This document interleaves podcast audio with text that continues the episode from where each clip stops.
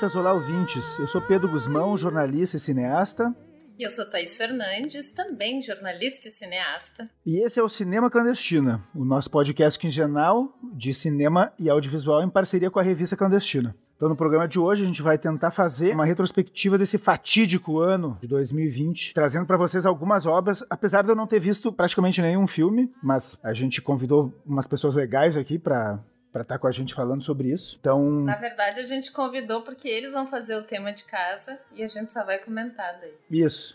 A gente vai falar sobre os filmes sem saber. Então, aqui com a gente para nos ajudar tá a Thaisa Enes. Ela é formada em realização audiovisual pela Unicinos, é roteirista, montadora, diretora de vários filmes e séries bem bacanas. É sócia na Máquina Filmes, além de uma cantora incrível. E o Jordano Gil, que é vice-presidente na PTC, é diretor, roteirista, historiador da arte, formado em realização Audiovisual pela Unicinos também, e em História da Arte pela URGS. Mestre em História, Teoria e Crítica da Arte pela URGS, sócio na Feorama Filmes em Porto Alegre também. É isso aí, eu vou chamar aqui a vinheta e a gente começa com eles em seguida. Remember, Então, antes da gente começar o nosso capítulo, vamos para alguns recadinhos aqui. Primeiro, pedir desculpa para as nossas ouvintas e para os nossos ouvintes com o atraso do último episódio, desse episódio que a gente está escutando agora. Era para ele ter saído no dia 31 de dezembro, mas né, aconteceu o fim do ano e tal, a gente acabou atrasando um pouco, uma semana, esse, esse lançamento. Então vocês vão ver algumas referências ao longo do episódio de que o, o episódio seria lançado no dia 31, mas ignorem essa informação, tá? Outra coisa que eu queria mencionar é que, bueno, vocês vão escutar ao longo do episódio vários convidados, a gente convidou várias pessoas para dar dicas de filmes do ano passado para vocês. Então vocês vão escutar ao longo do episódio diferentes convidados que vão aparecer por aqui no futuro também. E se tu tá gostando do nosso podcast, quer nos ajudar, primeiro faz aquele review legal no teu agregador, avalia a gente, deixa aquele comentário que nos ajuda a crescer aí nos ratings dos algoritmos aí da internet. E se você quiser apoiar a Revista Clandestina, que é um veículo independente de cultura da cidade de Porto Alegre, pode ajudar no Clube Clandestino. O que é o Clube Clandestino? É uma é como se fosse uma assinatura mensal. A partir de três reais tu pode fazer parte do clube, faz uma contribuição mensal e ajuda ajuda na produção de todo o conteúdo da revista. Então, para saber mais, acessa lá o www.apoia-se.se barra Clube Clandestina e segue a Clandestina nas redes, pelo arroba Revista Clandestina no Facebook, Instagram e na página www.clandestina.com.br. Se quiser mandar e-mail para o Cinema Clandestina, é o cinemaclandestina.podcast.gmail.com e não te esquece de, de indicar, de, de nos indicar para os teus amigos, para as pessoas que tu acha que vão gostar do nosso conteúdo. A gente está no Spotify, Apple Podcast, Google Podcast, iVox, Deezer, Breaker, Castbox, Pocket Cast e Rádio Pública.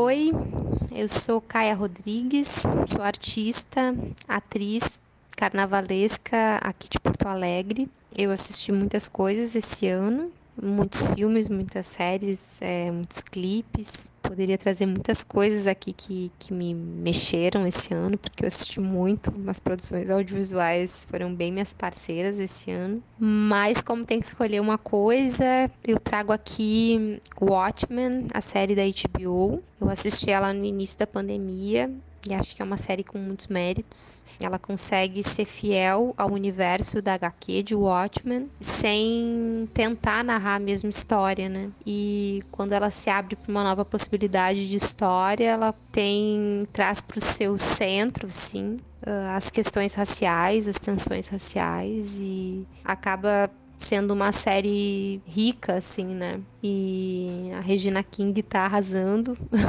como protagonista da série também. E acaba sendo uma, uma esperança para mim, enquanto uma pessoa que trabalha com audiovisual, de uma forma possível de, de trazer questões raciais também para esse, esse tipo de universo, assim, né? Acho que é isso.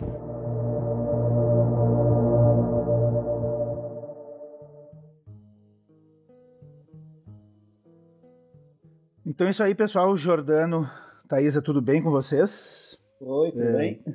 Olá, tudo certo? A princípio, vamos ver. Muito obrigado por nos receberem aí.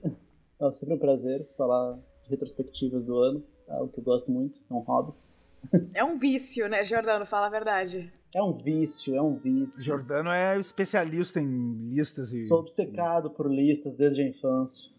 É verdade. Tu é virginiano, né, Jordano? Não, eu não sou, eu sou canceriano. Justamente por isso. Eu, eu preciso. Mas deve ter. O... Eu preciso sacralizar as coisas em listas para não perdê-las de vista nunca.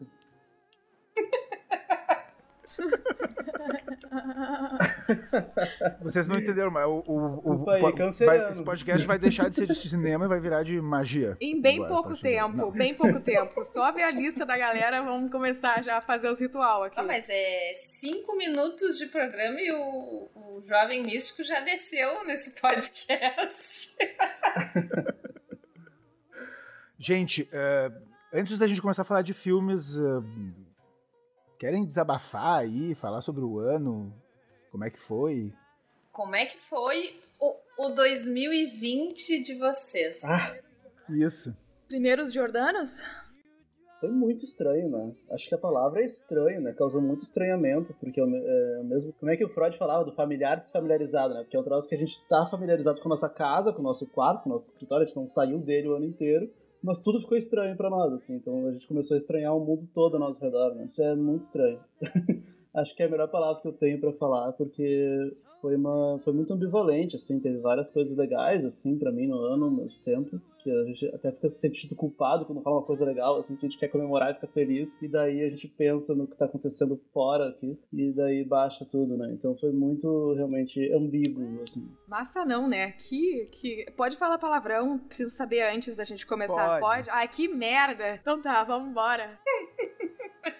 Não pode ser racista, homofóbico, intolerante e tal, mas pode falar palavrão. Ah, não, então tá. É, então tá tudo certo. tá liberado. Olha, eu não, eu não sei, a gente tava comentando até, né, ah, sobre como o ano foi incomum em termos de consumo audiovisual, né, porque a gente teve todas as salas paradas, então circulação prejudicada dos filmes, e ah, psicologicamente, assim, eu senti dificuldade de me concentrar e ir atrás dos filmes, assim, porque a vida real pra mim parecia estar tão catastrófica, tão ah, Spielbergiana, que ah, nem, sei se Spielberg é uma boa referência nesse momento, mas porque ele é muito esperançoso, na minha opinião, e a gente ficou sem mais Lars esperança. von Trier, né? É, vamos, vamos por aí. Acho que essa é, acho que Tava essa é a linha. Pasolini a vida, não sei. Tava, tava, vamos, vamos, tava bolsonariana aí a vida. né? Bolsonaro. Não. Bah, aí, aí, aí fudeu, Bah. fala a verdade. Mas ahn, eu, assim, me isolei mesmo, assim, aproveitei esse ano pra fazer o meu, meu ano de, de, de isolamento total, absoluto, e acabei implodindo, né, pra dentro da internet, assim como muitas pessoas que viraram TikTokers, YouTubers. Eu acabei me tornando, assim, uma versão Sayajin de mim mesma e entrei pra dentro da internet. Foi isso que me salvou, assim, na quarentena, porque ah, o audiovisual tava difícil, assim, de eu entrar. Até por isso, acho que até minha- a, a minha lista não é tão grande. A do Giordano, né? O, o- a comparada do Giordano, qualquer lista vai ser pequena, né? Mas, enfim, a minha é pequena mesmo assim. Tá aí, quer falar tu, tá aí? Cara, sei lá o que, que foi esse ano aí, nem entendi ele ainda. Eu só vou entender em 2025. Vai, vai cair uma ficha. Ah, foi isso que aconteceu em 2020. Porque, bom, como todo mundo, fui atropelada pela pandemia e crises existenciais, profissionais. Eu acho que é difícil de falar estando dentro da coisa, né? Então eu não sei o que, que foi esse ano. Foi horrível em vários aspectos, mas também quero acreditar que muita gente vai sair disso com uma perspectiva diferente. Isso não quer dizer boa ou ruim, né? Mas eu acho que vai se entender em várias camadas. Mas talvez demore um pouco.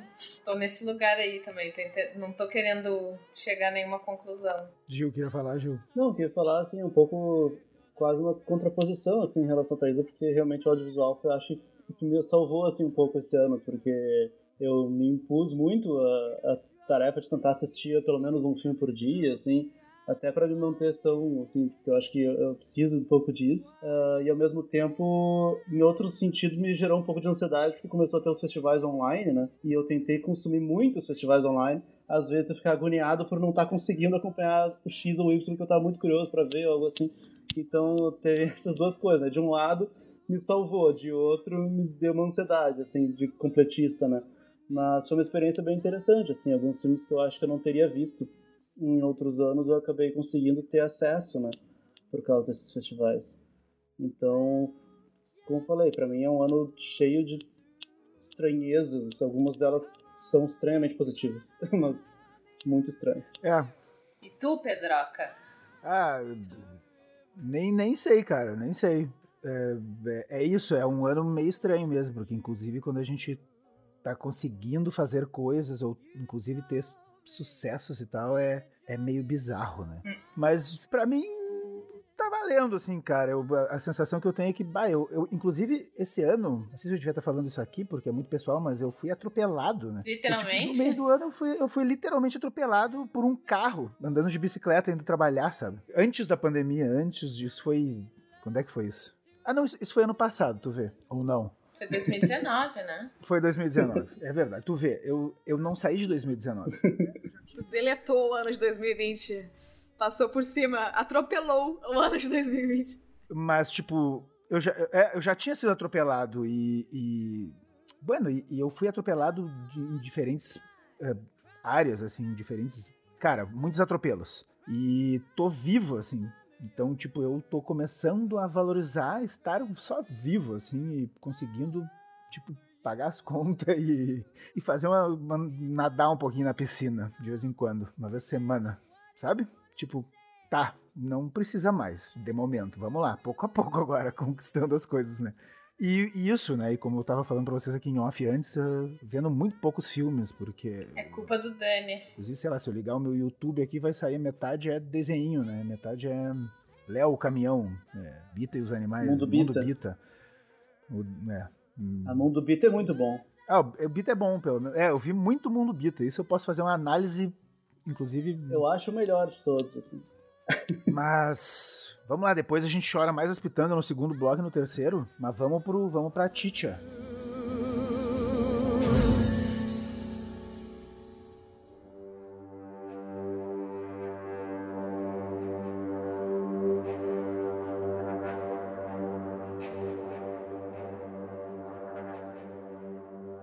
Vamos tentar então falar de filmes que a gente é, o, recorte, a gente não quer os melhores filmes, os piores filmes, e são filmes que chamaram a atenção que a gente acha que vale a pena ou não, né? Porque também podem ser filmes que a gente não gostou. Filmes que vale a pena a gente falar aqui. No fim das contas, não tem nenhum critério. A gente vai falar de filmes que a gente acha que vale a pena, né? Por exemplo, eu, eu posso até começar para fazer o gancho, já que eu fiz um gancho para mim mesmo. É, um filme que se falou muito e que eu não gostei nada é O Poço, né? Do Netflix, um, é um filme espanhol e tal, inclusive, né? E aqui chama Eloio, que é tipo o buraco, que eu acho até um, um título até melhor, mas. Também acho melhor. É que também em português o poço tem tem vários significados, assim, né? Tem o poço é, de tirar Em inglês é a plataforma, né? Então, ah, é? tipo. Ah, sim, porque. É meio que. Claro. Eu acho que isso é muito representativo de que o filme ele tem uma premissa muito boa, mas ele não sabe onde ele tá indo, né? Então ele é bom, assim, o começo do filme é bom, tem uma premissa interessante, bah, uma analogia à luta de classes, ao capitalismo, inclusive, sei lá, tem gente que vê nuvem, né, vê, vê como é disso. Ah, não, é uma metáfora da depressão. Uh, uh, e, cara. A beleza da semiótica é que cada um tem a sua, né? você... né? As pessoas interpretam que ah, e, e mais ainda né, em 2020, né? Exato. Eu acho interessante que esse filme foi um fenômeno bem do início da pandemia, né? Uhum. Foi tipo o estouro do começo da pandemia, todo mundo ficou em casa, a Netflix insistiu para todo mundo assistir aquilo ali, e era um filme que tinha muito a ver com o, o momento, né? É um, é um filme sobre confinamento, é um filme sobre quem tem privilégio e quem não tem, então é um filme muito sobre questões que foram levantadas em 2020, né? Hum. No entanto, é muito ruim, né? Nossa, é. eu, achei, eu achei muito ruim em todos os aspectos. Eu achei mal filmado, mal atuado, mal escrito, a direção de arte pavorosa. Cara, eu As vou... cores, assim... Pra, fiquei... resumir, pra resumir e deixar vocês falarem, é... pra mim é um filme de publicitário, velho. É um filme de publicitário que quer ser revolucionário e não, é, não sabe, né, velho? Ser publicitário e ser revolucionário não dá. Ele é discursivamente Desculpa, frágil, né? Eu tenho vários amigos. Eu não tenho nada contra publicitários, inclusive eu tenho muitos amigos que são. Pode, pode falar, gente, desculpa. É, é, ele é discursivamente frágil, né? Ele tenta ter um discurso, assim, mas não sustenta, né? Não realmente fala nada, assim. Né? Não sei, eu achei vazio o filme, tão vazio quanto o próprio ambiente que os personagens estão, assim. Eu achei didático, assim, ele é, ele é bem executado no sentido estrito do termo, né? Dá pra ver que as pessoas que fizeram dominam todas as linguagens, mas me incomoda que parece quase um filme do Christopher Nolan, que assim, se você não entendeu, vou explicar mais uma vez. Christopher Nolan que lançou um, né? E aí com aquele arremate do final, assim, Sim. que é mais explicativo ainda. Mas aí também é do meu, da minha análise pessoal, não gosto de filmes que explicam muitas coisas. Não, eu concordo. Thaísa! Não, a Thaís, ah, ela não viu esse filme, porque quando ah, a pandemia tá pegou. Tô quietinha no meu canto, ouvindo e absorvendo. Quando estourou a pandemia e eu vi que tava rolando isso, meu, eu já corri, corri para as colinas e não vi Netflix durante uns meses, assim. Não peguei essa onda. Fez bem. Não surfei. É, esse foi um dos filmes que eu tive que ver para poder, pelo menos. Falar mal com propriedade. Falar mal com propriedade, né? Mas realmente, não, não perdesse nada, não. Tem um outro, tá? Já que nós estamos na, na lista de falar mal, O Farol. Puta, Detestei. Thaís, tu me quebra. Eu, eu adorei o farol. eu adorei. Despedida, Thaís. Polêmica. Ai, pra mim, filme de homem. Que preguiça. Mas exatamente, eu achei que ele é um bom. filme de homem que consegue tirar uma onda com os caras, assim. Tu a relação... acha, Não, tu não achou? Eles, que acho que eles se levam a sério. Não, mas eu acho que não, tá? Vou dissertar sobre isso. É, para começar, que aquele farol, falo gigante, né? Que eles moram ali dentro, já achei, tipo, massa, assim, são dois homens. E eles têm até, assim, umas questões de afeto, suspeitas que rolam, e eles tiram com a cara um do outro. Ah, ele fica dizendo, bah, gurito, é muito bonito. Aí chega uma hora que eles se embebedam e dançam juntos. E aí começa a rolar essa desafio de poder, é quem é o cara que tem o maior pau ali dentro, quem é que vai mandar um no outro. Eles começam a brigar por uma coisa meio de território. Então eu achei que é uma abordagem da masculinidade que me interessa pelo viés da desconstrução, assim, pelo viés dos, de ver o que que é uh, dois egos masculinos trancados dentro de um falo para se resolver, assim, foi isso que eu absorvi da história e curti, assim. E a coisa não se sustenta, né? Porque eles inundam ali dentro, porque, tipo, eles têm muitas emoções. Então eu sempre penso nisso, que eles choram, eles bebem, e aí tem a garrafa de álcool. Chega uma hora que tu não sabe mais o que, que é um retrato da relação deles e o que, que tá acontecendo de fato, assim. Porque rola até o esquema da maldição. Não pode bater naquela gaivota. E o cara vai lá e mata a gaivota. É tudo muito masculino, assim, eu curti. É, talvez justamente isso que me irritou. Essa, ah, gente, já vi isso, já tem que conviver com isso na minha vida. Que preguiça. preguiça de homem. Parece que tem 18 horas aquele filme. Que sofrimento terminar de assistir. É, não, mas isso parece mesmo. Defende, Gil, quero ver.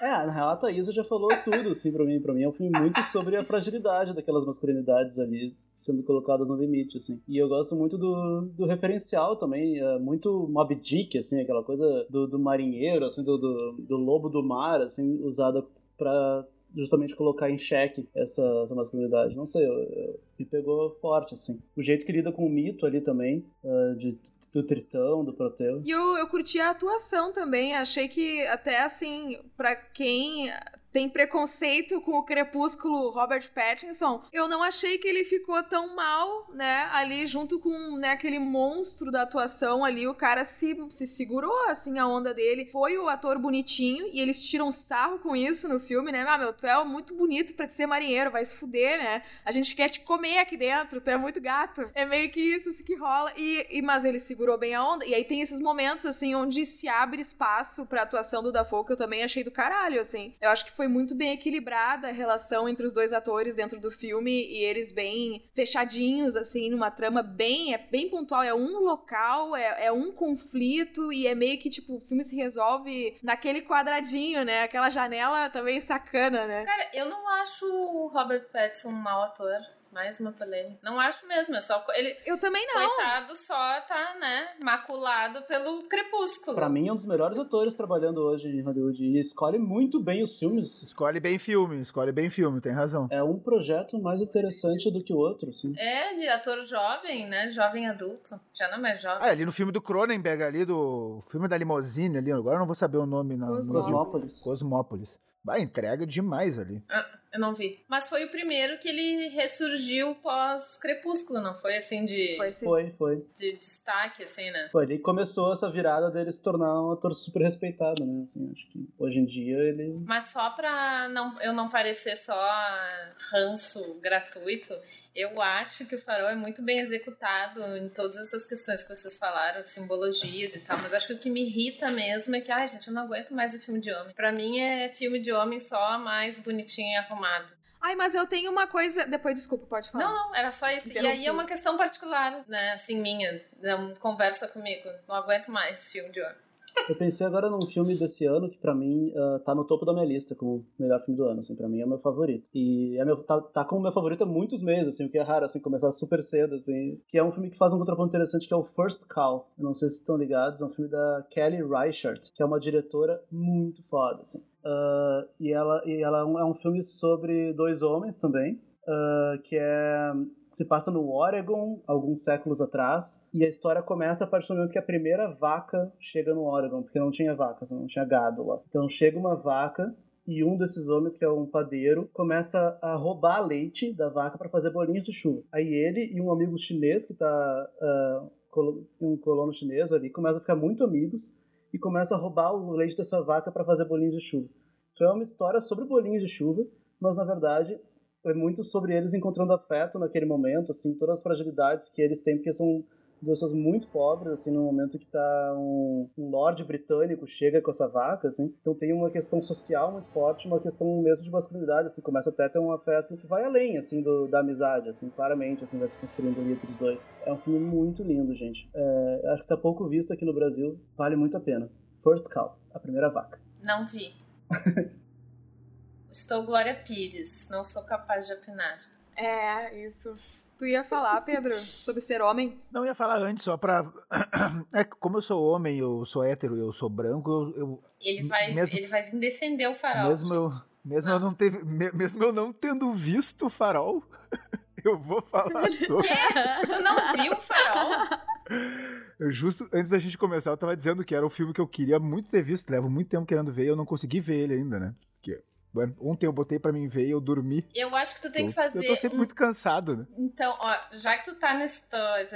Não adianta, né? Os homens sempre se defendem. Não, mas o que eu queria, o que eu queria dizer, o que eu queria dizer é que o Robert Eggers, que é o diretor do Farol, foi o cara que fez A Bruxa, que é um filme Que é um filme incrível. maravilhoso sobre feminilidade e sobre questões femininas e questões também machistas e repressoras também, né? E, e super bem dirigido, tecnicamente, assim, pra mim é um filme também, tipo, ah, bem dirigido, assim, bem fotografado, arte, pu- pu- tudo bonito, né? Filme de terror, daqueles, né? Filme de terror, do cara, tipo, não, não conseguir nem fode a tua consciência, sabe? Não é que tu toma um sustinho, né? Os dois formam quase que um díptico, né? Os dois são duas fantasias de horror que tratam de questões de gênero meio que espelhadas, o que me lembra também um díptico de uma diretora aqui do Rio Grande do Sul, que é a Princesa e o Caçador, não sei se vocês viram, mas são, também são bem Uhum. análogos a esses dois projetos, assim, acho que são dois dípticos que se, se conversam, né? Diretora tá aqui presente, Thaisa Com Enes. certeza. Eu acho, acho excelente essa citação. Gostaria de cumprimentar o colega pela lembrança.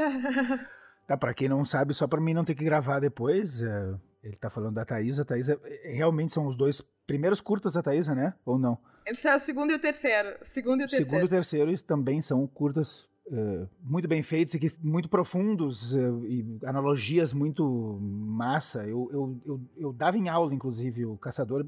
Eu, adoro o Caçador, é muito bom. Muito obrigada, muito obrigada. Adorei a menção. Assistam. Não é um filme de 2020, Não mas. é, é- mas merece a retrospectiva, né? Da década. Gente, 2020 foi um ano tão qualquer coisa que a gente pode falar do filme que a gente quiser na nossa retrospectiva. Que, né? que ano foi esse, Brasil? Eu acho.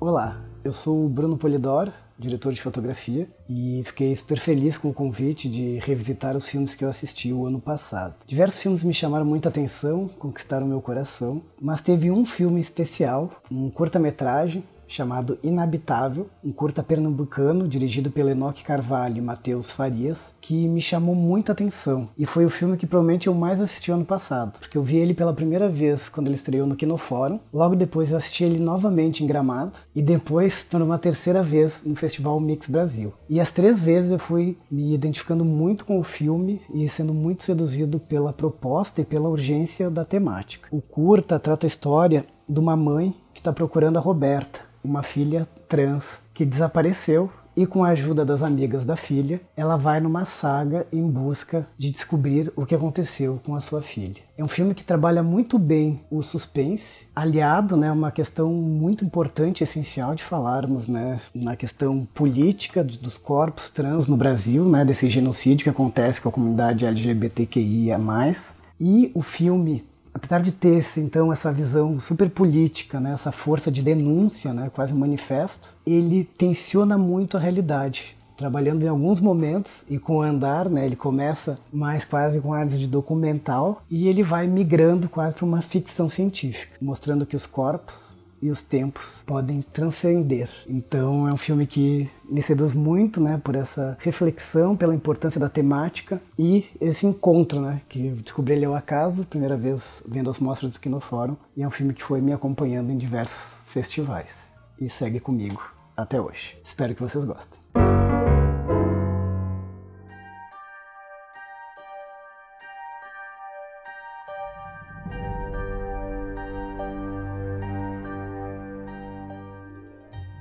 Eu tenho um gancho para fazer com um comentário da Thaís sobre estar cansada de filmes de homem. Eu Olha, também opa. fico cansada pra caralho. Mas aí vem Mas- Aí vem Ai, o ai, ai. contraponto, meu, que eu assisti o Jovens Bruxas, ah, o The Craft, ah, que foi refeito, né? Remake agora, Remake. 2020. E é um filme que eu adorava quando era criança, apaixonada pelo filme. E ele tem coisas que foram modificadas nessa versão de agora que vai. ah, que conversa com isso. Virou um filme de mulher, mas tão de mulher que limitou a mulher a algo que é um ideal feminista que tirou a força do personagem da vilã, na verdade, assim. Ah, Pra dar um contexto, assim, no primeiro, no- na primeira versão do filme, so- é um quarteto. ah, esse quarteto, três bruxas, encontram a quarta bruxa, que teoricamente é a bruxa boa, mas elas se dão muito bem, conseguem seus objetivos. ah, só que dentro desse quarteto se revela a grande vilã, né? Que é uma que, enfim, ela fica obcecada, cega pelo poder. No final, enfim, o confronto é entre essas duas dentro do mesmo clã. Já na versão de 2020, atualizando o feminismo, as quatro são a super sororidade. ah, todas são ótimas, boazinhas, queridas, em prol da justiça e do bem. Ah, não existe conflito entre elas. Ah, o vilão é um homem. E as coisas legais que abordava, de repente, no primeiro filme, tinha uma delas que tinha trauma com queimaduras, né? Ela tinha as costas toda queimada. E um dos feitiços que ela consegue fazer é, é tipo, se libertar, né? Ter seu corpo liberto, assim, tirando aquelas cicatrizes. Nesse filme novo, não, não passa por esse tipo de aspecto do feminino, da questão do corpo feminino. Ai, bati no meu mic. Não passa pela questão do corpo da mulher ah, como como o primeiro, assim, porque rolou, rolou essa, essa plastificação do feminismo, essa coisa da sororidade como como ah, isenção, né? A mulher que ela que respeita a outra mulher, ela automaticamente nunca vai ser uma vilã, e eu acho que isso tira o potencial das protagonistas femininas, assim. Tu tem que poder ser uma mulher merda, entendeu? Não é privilégio dos homens ser merda. A mulher também tem que poder ser merda, tem que ser vilã, tem que poder fazer outras coisas. Então eu acho que o filme perdeu força por se ter se tornado um filme de mulher, na boa. assim. Mas será que é um filme de mulher? É um filme de mulher pasteurizado pelo capitalismo, né? É, completamente, completamente. Esse, esse é o grande problema, né? Tô muito tentado em parar o programa e virar um programa sobre discussão de gênero, mas. Hum... Mano, ele vai vai estar. Mas não, mas eu acho uma discussão importante da gente ter, né? De, é- é- na verdade, aí o problema é outro, é o capitalismo, né? Que pega Tudo um, vira produto, um né? movimento legítimo, genuíno e necessário e tenta ser didático e deixa tudo flat, né? Que isso. Né? Todas as mulheres são Inclusive- amigas, todas se dão bem.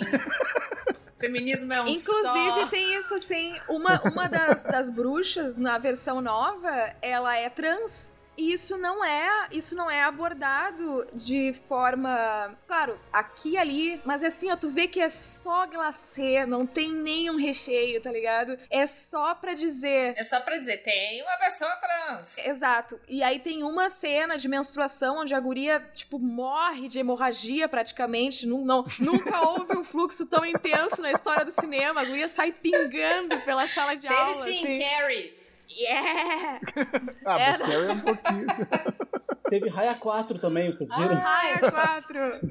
É isso aí. Não, mas eles, ele tenta, tu vê que assim, ele arranha temáticas que eles sabem que são relevantes, né? Sororidade, menstruação, ah, mulheres trans, mas assim, pra virar uma, uma palhaçada, um circo no final, assim, em vez de. Assim, ó, é porque eu achei tão bonita a cena onde a, onde a menina chora e tira as cicatrizes das costas, assim. Do original, ah, tu no tá primeiro falando, filme. né? Do original, do original, isso Era Neve Campbell, né? era que vê nesse nessa versão o poder delas ser Ai, tem uma sequência que eu preciso comentar. A sequência da corneta paralisadora. Porque um dos.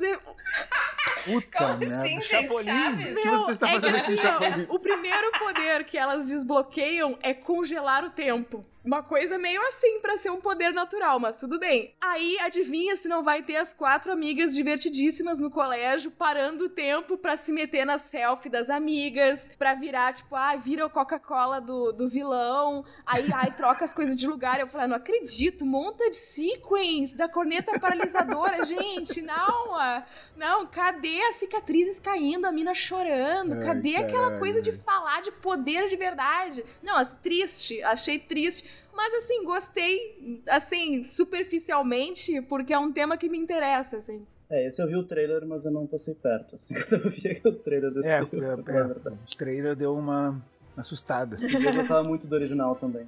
É complicado mesmo, porque é isso, né? A gente falando de cinema em 2020, é, ah, tudo tão pasteurizado, né? Tão e tão Eu difícil. faço uma pergunta importante pra gente que é realizador. Por que raios remake? Ah, porque dá dinheiro, né, Se já Thaís? tem Ó, um- ó, o violino, pequeno violino. Que?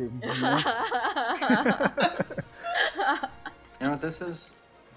It's the world's smallest violin playing just for the waitresses. Dinheiro, né, cara? Que mesma coisa, por que, que fizeram um remake do Rei Leão? Pena que é um filme de 2019, Não, que não dá pra lançar Eu acho que assim, eu acho que é al- algo válido, assim, quando o, o realizador ou realizadora tem uma releitura fazer a partir daquilo ali, uma... uma proposta, né? Criativa em cima. É, por exemplo, teve o Suspiria, agora há pouco, do Luca Ah, Guadagnino, Suspiria é puta de um remake. Isso é um remake. que é um Obrigado. filme interessantíssimo, assim, né? Acho que quando tu repensa o filme sobre outro aspecto, a Sofia Coppola fez o Estranho que Nós Amamos, Uhum. que era um filme do Clint Eastwood, assim, né? Acho que, às vezes, quando tu tem esse algo a dizer de uma outra forma, assim, eu acho que isso, eu acho que no cinema, às vezes, a gente tem mais dificuldade de aceitar releituras de tanto remake industrial ruim que tem, do que, por exemplo, no teatro, que, ah, remontagem de tal coisa, de tal coisa. Ah, é verdade. Todo ano tem um Hamlet diferente, na literatura, No né? teatro eu acho incrível. Então eu acho que o cinema permite isso, só que é raro, porque a indú- a indústria, existe a indústria do remake, né? Daí é um problema. Daí é só pelo dinheiro mesmo, não são autores querendo contar algo. É assim que eu enxergo Que aí é salsicha, né? É, o próprio Hitchcock, na real, Hitchcock fazia remakes dos filmes dele, por exemplo, né? Sim. O Osso. Mas Salsicha é outra coisa, né? Sei lá, o Rei Leão, Rei Leão claramente é isso. Tipo, meio que ninguém gostou, mas deu dinheiro, inclusive. Acho que isso que é o mais complicado, né? Por isso que se segue fazendo, né? Na verdade, porque dá dinheiro, querendo ou não, não... É, ma- manutenção de mitologia, né? É disso que se baseia hoje a Disney, por exemplo.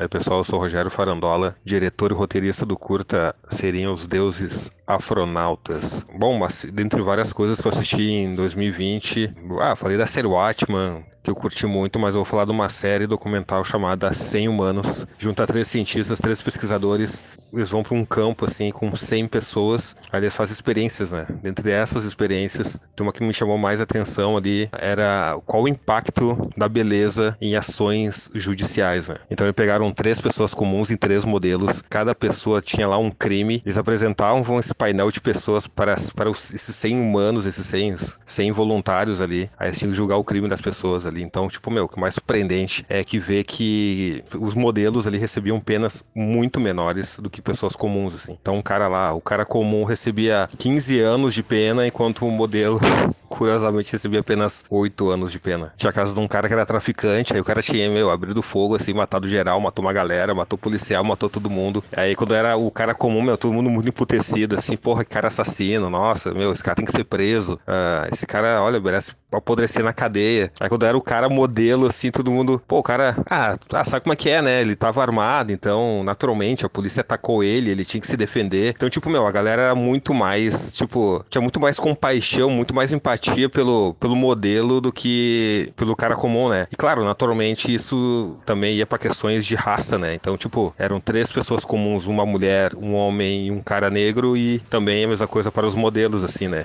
Ah, então tem, tipo, até conclusão, né? Depois da conclusão de toda a experiência lá, aí chega lá o cara, ah, um dos cientistas chega pro, pro um psicólogo lá que estão conversando, ele fala: Ah, não, a questão de cor também influencia muito, não só aparência, como como questão de cor. Aí o cientista, ah, então tu quer me dizer então se eu cometer um crime no inverno, eu vou sofrer menos pena do que eu cometer um crime no verão. Aí o cara, não, realmente, se tu cometer um crime no verão, tu vai ser mais penalizado do que tu for cometer um crime no inverno, onde tu tá com a pele mais clara. Então minha dica de série de 2020, que eu achei foda pra caralho, dentre várias outras muito fodas que eu achei, resolvi destacar essa, Sem Humanos, procurem lá, vale muito a pena. Tem vários outros experiências, tipo de sedução, o que que leva uma pessoa a se sentir seduzida por outra. Tem um, também um campeonato geracional, assim, onde eles colocam em competição gerações de 20, 30, 40, 50 e 60. Bom, e o final é muito surpreendente pra te ver quais gerações que ficam em primeiro, segundo e terceiro. E no final rola uma, sempre uma grande conclusão. Sem humanos, vai lá, Netflix, sejam felizes.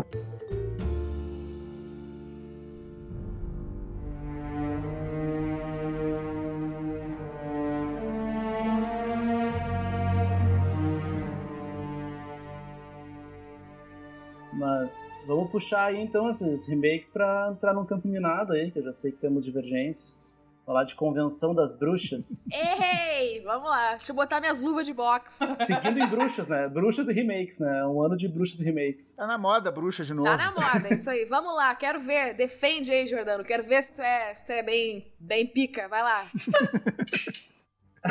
Bom, então, quando anunciaram esse filme, né? Convenção das Bruxas. Uh, eu fiquei com um pouco de receio, porque o original eu acho maravilhoso também. Filme do Nicolas Hague. Às vezes vocês não lembram que é do Nicolas Hague. Tipo, penso que eu. Ah, foi porque eu vi na sessão da tarde. Aí tu vai olhar o diretor. Caralho, é o diretor do Inverno de Sangue e Veneza. Como assim? Mas daí uh, eu fiquei meio receoso. Mas aí anunciaram o Robert Zemeckis, que é o diretor do De Volta pro Futuro e tal. É um diretor que eu admiro pra caralho. E eu pensei, hum, talvez tenha algo interessante aí. Aí saiu as críticas, o pessoal detonando, detonando, detonando. Eu pensei, putz, não deu. daí eu fui assistir. E eu fiquei encantado com o filme.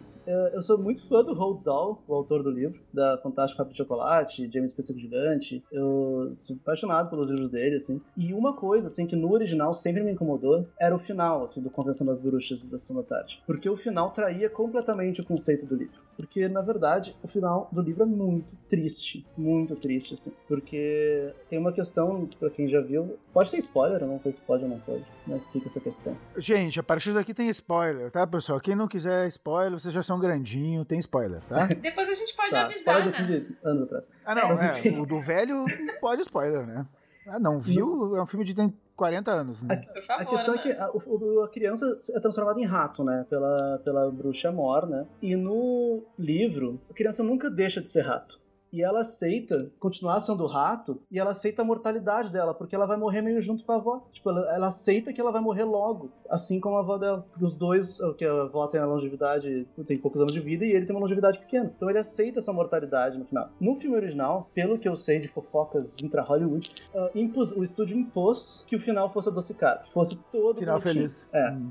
Além disso, ele impôs que houvesse uma bruxa boa, que trai, assim, ali, alguma coisa assim, pra, as bruxas não poderiam ser todas ruins. Então tem isso também. Sendo que no livro as bruxas não são nem seres humanos, na verdade elas são monstros, assim. Eles usam o termo bruxa, mas na verdade são monstros no livro do Roald Então tem isso, assim, eu acho que o original faz umas concessões pra adocicar um pouco. E o novo eu acho que tem coragem um pouco mais além. Eu acho que são filmes bem diferentes. Eu acho que o original, ele, ele tem uma bizarrice muito legal, até o uso de grande angular. Eu adoro o uso de grande angular do original, assim, as- a maquiagem física fica maravilhosa. Mas o novo eu acho que usa o CGI muito bem. Eu adoro a Anne Hathaway, tá se divertindo horrores. Nunca vi a Anne Hathaway se divertindo tanto no papel. Tá maravilhoso. Tem gifs ótimos dela, assim, é quase a nova Gretchen pra mim, de tantos gifs bons que tem. Gente! da Anne Hathaway. e, e eu realmente acho que o filme tem uma trilha maravilhosa, muito old school, que é algo que eu não via há muito tempo, assim, uma trilha que empolga, dá vontade de ouvir no cinema. Fiquei triste de ter visto em casa, então máscara a trilha. E as cenas dos ratos estão muito bem feitas, a câmera seguindo o rato, assim, é tão lindo. assim. Ah, eu, eu adorei, gente, os efeitos, eu adorei. Por onde começar, Giordano Gil? pra começar o seguinte: o final do original não é esse final que tu tá falando no, no livro. Porque o final desse filme que saiu agora, eles voltam a ser criança. Não, ele fica rápido. Sim, vem a bruxinha e a bruxinha boa, não é isso? E ele ainda fala: Do não novo? esquece de ir no fulano. Não, no novo ele fica rato. Ele fica rato com os amigos, é isso? Tá, não, tá. Sim, mas vai morrer. Ele- Beleza. Ele tem a conversa com a avó que os, que os dois vão morrer. Ô, Thaisa, tu viu o filme antigo achando que era o novo. E eu me confundi porque eu vi, eu vi os. é, não, eu vi os dois na mesma sessão, porque eu gostei. Eu queria. Eu tava Falou tão do ansiosa. Eu original, tava agora tão ansiosa que eu revi o último. Tá, não.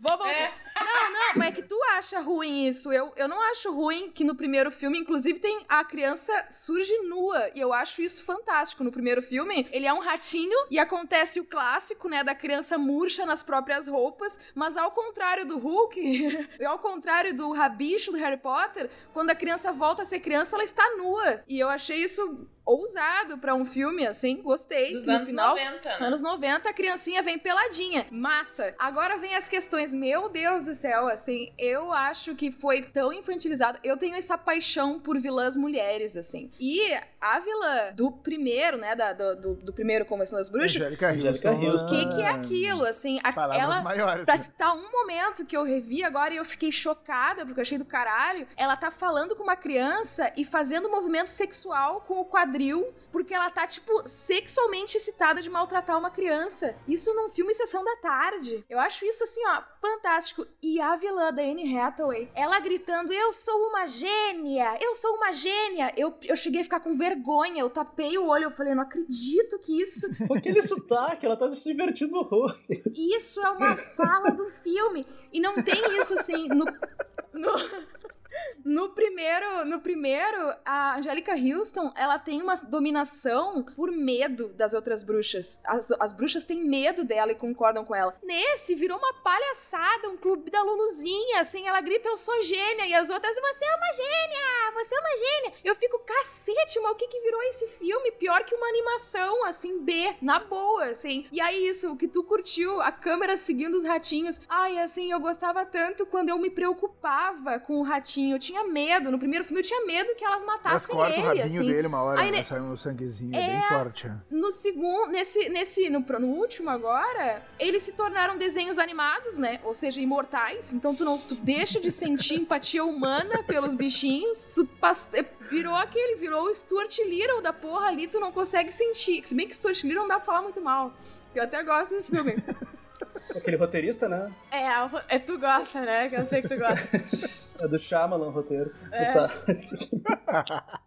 Mas assim, ó, não tem condições. Eu, eu comecei a ver o filme e falei, nossa, assim, eu achei que eles iam trazer a tocha da Convenção das Bruxas pra próxima geração, assim. E não, meu, enfiaram a tocha no cu, meu. A tocha, isso aí, agora eu quero ver. Tá, mas tá, tá, galera. Vamos lá, vamos lá. Vamos. Chegou o momento de nós encarar a realidade, né? Vai lá.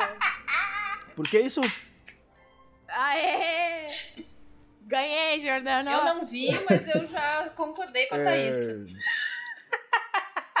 Cara, é é complicado, né? Eu, eu, eu- Eu não vi o, o último, né? O primeiro eu amo. Tu vê, uma, uma das motivações pra começar o podcast foi, tipo, tá escutando podcasts de- e as conversas que as pessoas têm nos podcasts falando de filmes e tal, né? E aí eu me lembro de, tipo, tá escutando uma conversa sobre o último, Star Wars, né? E as pessoas, as, as pessoas... é, Star Wars é foda, porque aí tem, tipo, tem muito amor envolvido, né? As pessoas amam, tipo... Não é Convenção das Bruxas, que, bana, é um filme que tal te toca, porque... né? Mas não é Star Wars e tal. E as pessoas, tipo...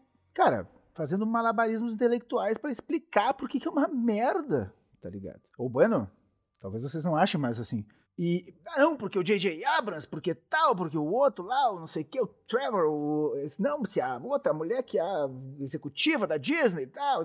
Galera, os caras estão fazendo salsicha, tá ligado? E pode até dar, tipo, pode dar sorte de, tipo, rolar uma conjunção e sair alguma coisa, assim, um pouco mais legal e tal, né? Mas, uh, importante é, tipo, vender bonequinho, né? Então, tipo, ah, por que tem tanto personagem? Tá acontecendo tanta coisa. E tipo, mano, por que tem que vender boneco? Dá igual se ficou ruim, porque vai vender boneco depois. E daí, tipo. Ah, eu não sou tão generalista assim, porque eu acho, por exemplo, o anterior do Star Wars maravilhoso. Eu adoro.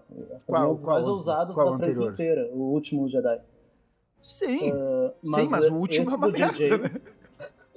E é o último. O último é uma merda, de fato. Eles perderam controle sobre a parada, assim, eles perderam controle porque eles não conseguem Sim. deixar alguém com uma visão, que aí a gente entra na coisa da visão artística e tá, ah, não, porque Star Wars é comercial, aí não tem. Tem alguém que tá tendo uma visão ali artística, né? Mas aí se tu não consegue soltar, se tu precisa rebaixar pra, tipo, pra vender pra mais boneco, pra mais criança, ou pra... Tem que pegar as crianças de 3 anos, porque, né? Então, caro, né? É complicado, né, cara? É que eu acho que essas franquias, assim, né, quando sai a pessoa que criou. Que isso, agora ele virou. O dono do filme é o produtor, né? E o produtor vai visar lucro e a decisão final é dele, né? Todo mundo que tá no projeto vem pensando em lucro. Vamos chamar o fulano porque ele está bombado no momento, vai gerar mídia. Então, eu acho que já se entra numa outra forma de fazer filme. para mim, assim. Não, que é isso, eu acho que tu tá falando ainda de. Tu tá falando de um produtor, mas na verdade é isso, a gente tá falando de um blockbuster, a gente tá falando da Disney, a gente não tá falando de um produtor, né? A gente tá falando de uma mega é. multinacional, companhia, né? Sim, sim, mas eu digo, quando eu falo produtor, eu digo também essa, essa, esse penso de lucro, né? É um penso muito diferente, eu acredito, quando o George Lucas criou isso. Ele queria fazer outra coisa, né? Que também ficou uma merda quando ele contou. E fez. Tanto que eu acho que ele deve ter considerado assim, bom, encerrei aqui, foi bem massa que eu fiz, daqui pra frente não tem nada a ver com isso Beijo, só me dei dinheiro. Só para fechar o meu parênteses, assim, tendo tudo isso em conta também, assim, bah, todo mundo tem direito de se ilusionar. O que, que eu quero dizer? Eu, às vezes é uma questão também de tu entrar ou não na, no, no filme, né? Mas que as coisas infantis, por exemplo, porque eu eu não vi essa última versão do Convenção das Bruxas, mas eu entendo que é um filme para infanto juvenil, né? Como, como era o, a sua versão ali original nos anos 80. A diferença é que é isso. Hoje as coisas para criança elas são rebaixadas, né? Elas não têm um lado tão sombrio, não dá medo, né? A, a, tu pega a bruxa do, do, Branca de Neve de 1939 e é um troço assustador expressionista, assim. Né? E hoje, bueno. Vocês acham que produção audiovisual infantil ficou mais chata? Eu não acho, né? Não, eu queria fazer um parênteses sobre isso, porque um da minha lista é o A Caminho da Lua, Over the Moon, animação que saiu agora na Netflix uh, sobre cultura chinesa, assim. E eu achei, adorei, achei incrível, achei que foi uma releitura nova, assim, do que, que é o, o, um filme de criança. Duas protagonistas mulheres, assim, a heroína e a pequena guriazinha que vai tentar encontrar ela na Lua. A guriazinha é cientista, rola toda uma essa vibe. E eu me diverti o filme inteiro. Todas as quebras foram demais, assim. Mas enfim, podem continuar, depois eu abro mais sobre esse filme que eu gostei muito. Só pra concluir do Conversando as Bruxas, eu acho que a gente tem falado bastante, assim, o original e tal, mas eu acho que é um caso parecido com o que aconteceu com a Fantástica Fábrica de Chocolate, assim, na verdade o original é o livro e são duas, são duas leituras, né? Porque ele nem cita né, o antigo, assim, ele não é um remake do filme, ele é uma outra adaptação. Então eu acho que assim como a Fantástica de Chocolate, eu adoro os dois, Fantástica de Chocolate, eu acho que eles são completamente diferentes e trazem coisas diferentes, positivas e negativas, assim. E eu acho que pra mim é o mesmo caso. E eu realmente adorei as duas leituras, assim, acho que são dois autores bem diferentes trabalhando em cima disso. Mas agora eu tô curioso pra saber do Over the Moon também, porque eu não assisti.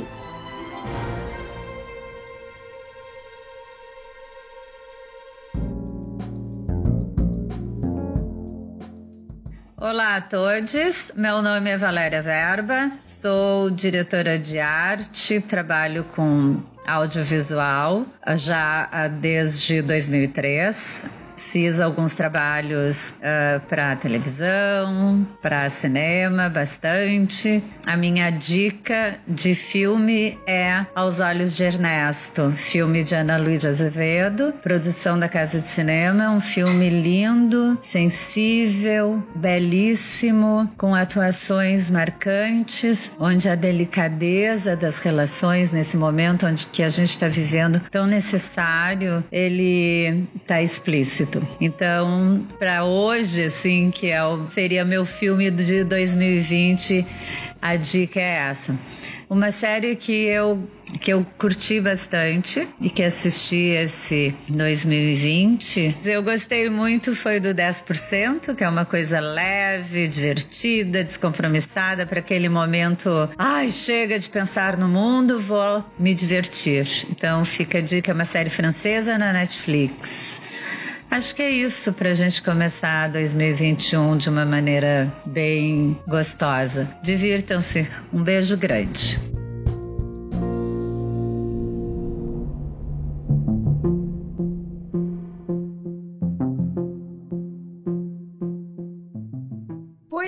Assim, eu fiquei. Eu, eu assim, vi. Eu curto muito ver animação, e essa aí eu não tinha muita expectativa, porque eu não. Uh, enfim, não ouvi falar muito, assim, antes de assistir. Mas uh, ele vem com isso, assim. Parece que vai trabalhar super intensamente a cultura chinesa numa coisa tradicional, assim. Elas têm ah, enfim, a família trabalha vendendo comida tradicional, tem toda a questão uh, das lendas, assim, e aí surge essa lenda da deusa que vive na lua sozinha. E a menininha, a única que ainda acredita que essa lenda é verdade, a família faz troça dela, a guriazinha fala: Quer saber? Eu vou pra lua. E ela constrói, usando os trilhos de um, de um super trem, assim, a guria saca da velocidade do, dos. E eles falam sobre isso: Ah, é um trem que funciona com imã. Eu acho muito massa falar isso pras crianças, assim. Uh, ela consegue, chega na lua e chegando lá, rola, tá rolando. A deusa tá lá. Só que a deusa não é aquela deusa que ela via nos quadros, aquela coisa super pintadinha, sabe? Direitinho. A deusa tá fazendo um rolê diva na lua, ela dá shows, espetáculos na lua. E ela é totalmente pop, assim. Ela é tipo muito pop e é fantástico, assim, a relação dela com a menina. Tu vê que ela, ela, ela, é uma deusa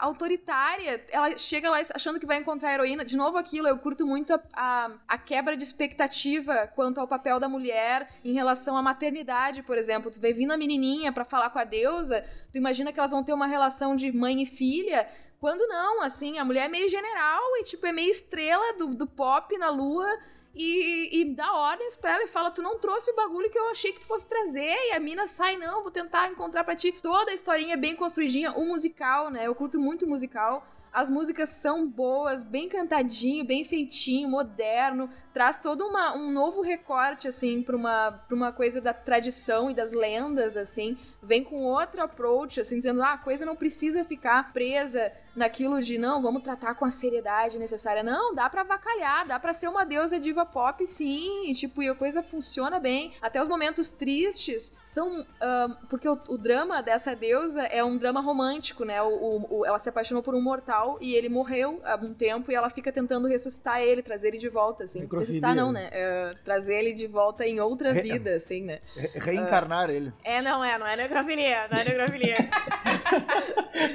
reencarnar, ela tenta reencarnar ele. E aí rola isso. ela tenta.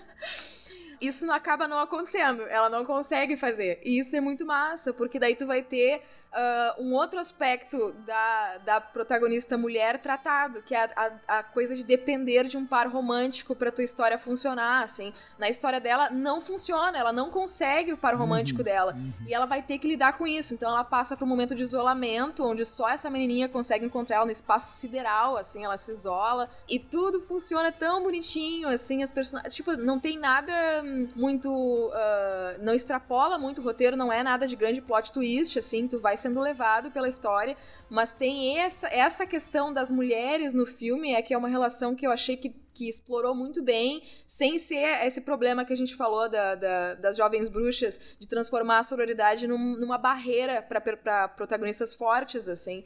Não, essas aí as duas são fortes e, e dá para fazer ela ser uma general autoritária, estrelona, e ainda assim ser uma protagonista massa que vai trazer uma lição legal no final, assim. Era isso. Terminei minha conclusão. Ah, me vendeu muito bem. Tô Nossa, muito. É, não, assista. É americano? É americano ou é uma animação Não, chinesa? é americano, em Americano parceria com, com, a tipo, China. Com a China, é. Isso, chinês. tem, tem os escritores e tal. É bem fiel, assim, nesse aspecto. Ele não distorce muito a, a lenda, assim. Se bem que, assim, a lenda é inventada, tá? Essa lenda não existe, de fato.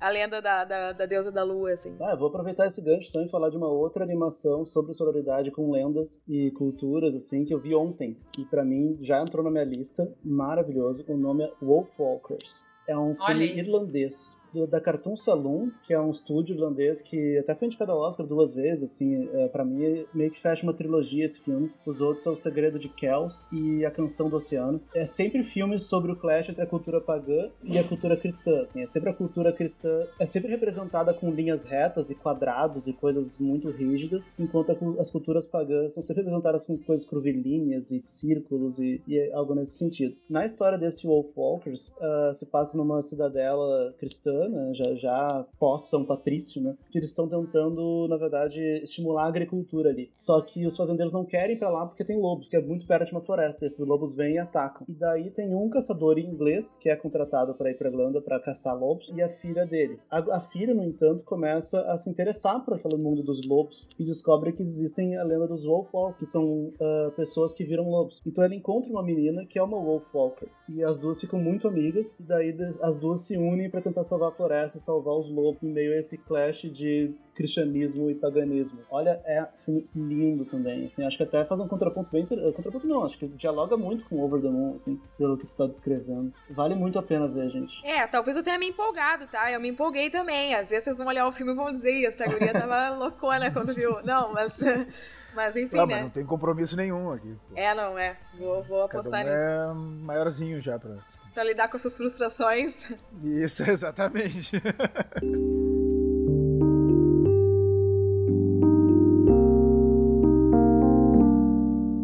Olá, eu sou o Davi de Oliveira Pinheiro. Antes do Tedioso Apocalipse, eu era um cineasta. Um filme que me marcou bastante em 2020 ah, foi Irmã, da dupla Vinícius Lopes e Luciana Mazeto. O Irmã é um filme realizado aqui no Rio Grande do Sul e realizado assim com muitas limitações que são visíveis no filme. Porém, é um filme realizado com extrema inventividade. É um filme que a cada momento, a cada cena, existe uma capacidade de brincar com o cinema, de pegar o que é uma aparente limitação e, e levar ao extremo, assim renovando cada, cada momento. É um cinema bem novo, por assim dizer, para o em nível local e são vozes bem singulares, né? São vozes que dentro do meu conhecimento cinematográfico eu não consigo reconhecer em cineastas prévios, pelo menos não a estrutura a estrutura completa do que eles fazem. Existem elementos de um cinema asiático extremamente hermético. Existe também coisas que vêm de um cinema mais mainstream, mas o que rola em Irmã é um cinema é um cinema muito pessoal, muito único. E assim eu fico muito curioso em ver o próximo filme, né, que é da dupla, né, da Luciana e do, do Vinícius, que é se chama Despedida. Ah, acho que são cineastas que vale a pena acompanhar, assistir, ah, desfrutar como espectador e como cineasta aprender muito, sabe? Tem muito a se aprender com o cinema deles.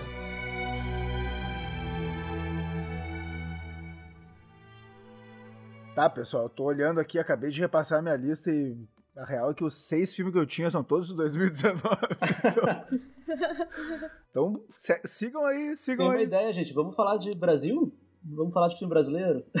Então, eu fiz uma lista aqui que tá a mistura do Brasil com o Egito. Tem coisas que eu nem sei se é de, de quando que é. Tipo, por exemplo, eu botei na minha lista que eu gostei pra caramba, mas eu sei que é 2019, mas eu acho que eu vi esse ano, que é o Midsommar.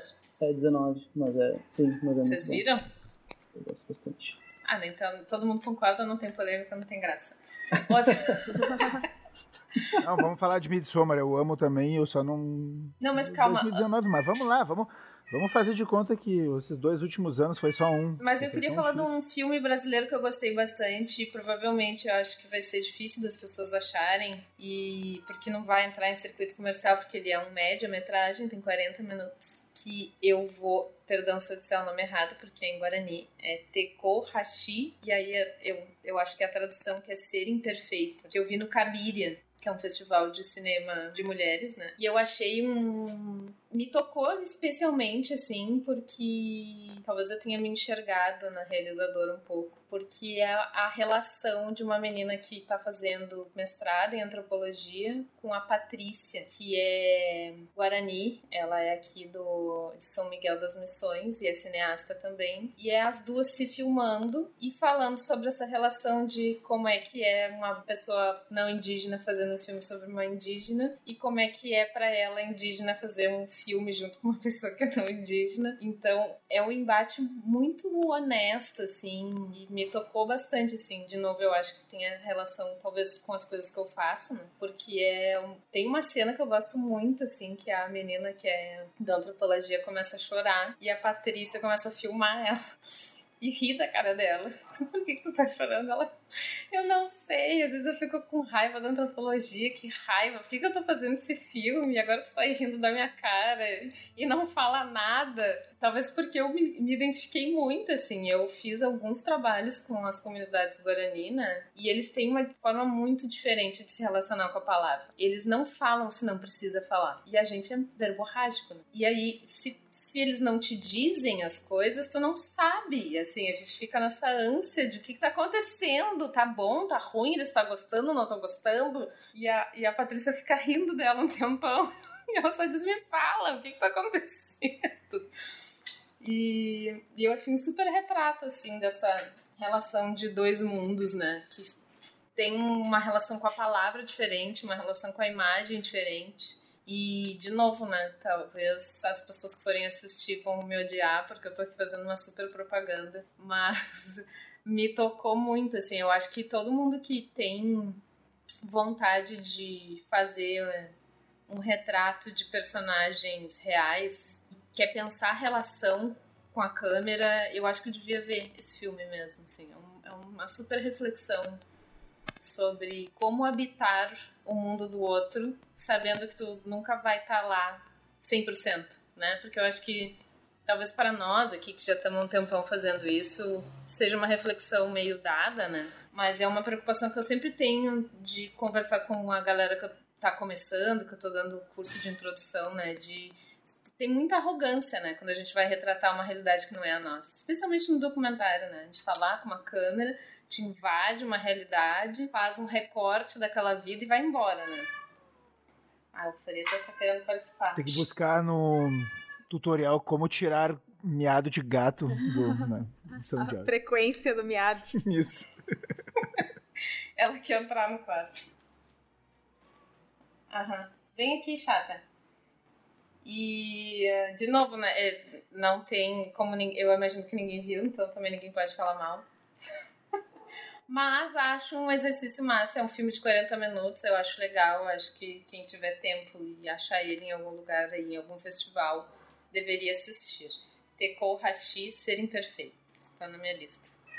Muito massa. É muito massa pensar nisso, né? De, de a, pessoa, a gente filmar algo que te olha de volta, né? Que também te filma, assim. Esse exercício é muito massa. Olhar num olho que tá te olhando, assim, nossa, é quebrar a quarta parede duplamente, né? Tu quebra uma. É como e se fosse. rir de ti, né? É. Eu acho incrível. A gente precisa sair um pouco desse lugar de conforto, né? Sim. De ir lá filmar alguém, expor as pessoas. Aliás, isso é uma coisa que eu tenho muita vontade, até Jordano, que é um cara mais acadêmico, vai me dizer, e já deve ter alguém fazendo um mestrado, doutorado sobre isso. Porque eu, como majoritariamente documentarista, é uma coisa que eu sempre me pergunto, né? Porque fazer filme hoje em dia tem a gente tem uma outra relação com a imagem, né? As pessoas já sabem se colocar na frente da câmera, elas já perguntam onde que vai passar, já perguntam se tu vai postar, o que, que vai acontecer. E, e eu acho que isso vai, muda completamente a dinâmica de fazer um filme, né? Coincidentemente eu vi esse ano também um filme da Patrícia, né, da Parachapi, que é o Bicicletas de Nhanderu. Eu acabei vendo só esse ano, mas é um filme mais antigo dela. É um filme muito interessante também, assim, eu acho que é uma cineasta que eu tenho muita curiosidade de conhecer mais o trabalho, sem dúvida. Eu não vi o Teco Hashi, tenho vontade. Eu lembro que passou no Capitólio no passado, mas eu não, não podia, no Terra Indígena. E esse ano, só pra, é, como lembrete, ela, ela estava em Berlim, né, com uma vídeo instalação, a Parei Chapi. Chiquérrimo. Sim, maravilhosa. Uh, tenho muita curiosidade, o nome eu até fui Uh, pesquisar aqui, porque o nome é muito bonito, eu não queria errar. Carta de uma mulher guarani em busca de uma terra sem mal. Ai, é que lindo! da- Cheguei a me arrepiar, meu Deus. é o nome da vídeo instalação que ela estava em Berlim, assim, tomara que circule, a gente tenha a oportunidade de ver da maneira como foi concebida para ser, né? Mas é realmente uma produção que eu acho que vale a pena a gente olhar mais para ela, assim. Esse Bicicleta de Anderu é interessante porque a gente nunca sabe o que é documentário o que é ficção nessa lógica, né? Porque o conceito de ficção eu acho que não, não se aplica tanto da maneira como a gente aplica, né? Então eu acho isso interessante. né? Bom, aproveitando que estamos em Brasil, um filme que eu assisti em 2019, mas que foi lançado comercialmente esse ano, que me marcou muito, foi o Pacarrete. Eu não sei se chegaram a assistir, mas esse filme, assim, eu já vi três vezes. Assim. Eu me apaixonei pelo filme. Me apaixonei pela Marcela Cartacho, que é uma grande atriz, né? Uma mulher incrível, que fez A Hora da Estrela nos anos 80, ganhou o Urso em Berlim por ter feito A Hora da Estrela, assim, e depois nunca mais teve a oportunidade de ter um papel de peso, realmente. Eu lembro quando eu era criança, assim, eu tava assistindo Porto dos Milagres, a novela, e Nossa. ela fazia... Ela fazia... ai, Uma. o Guma, exato. Ela fazia a, a empregada da personagem da Arlette Salles. Agora eu tô me lembrando.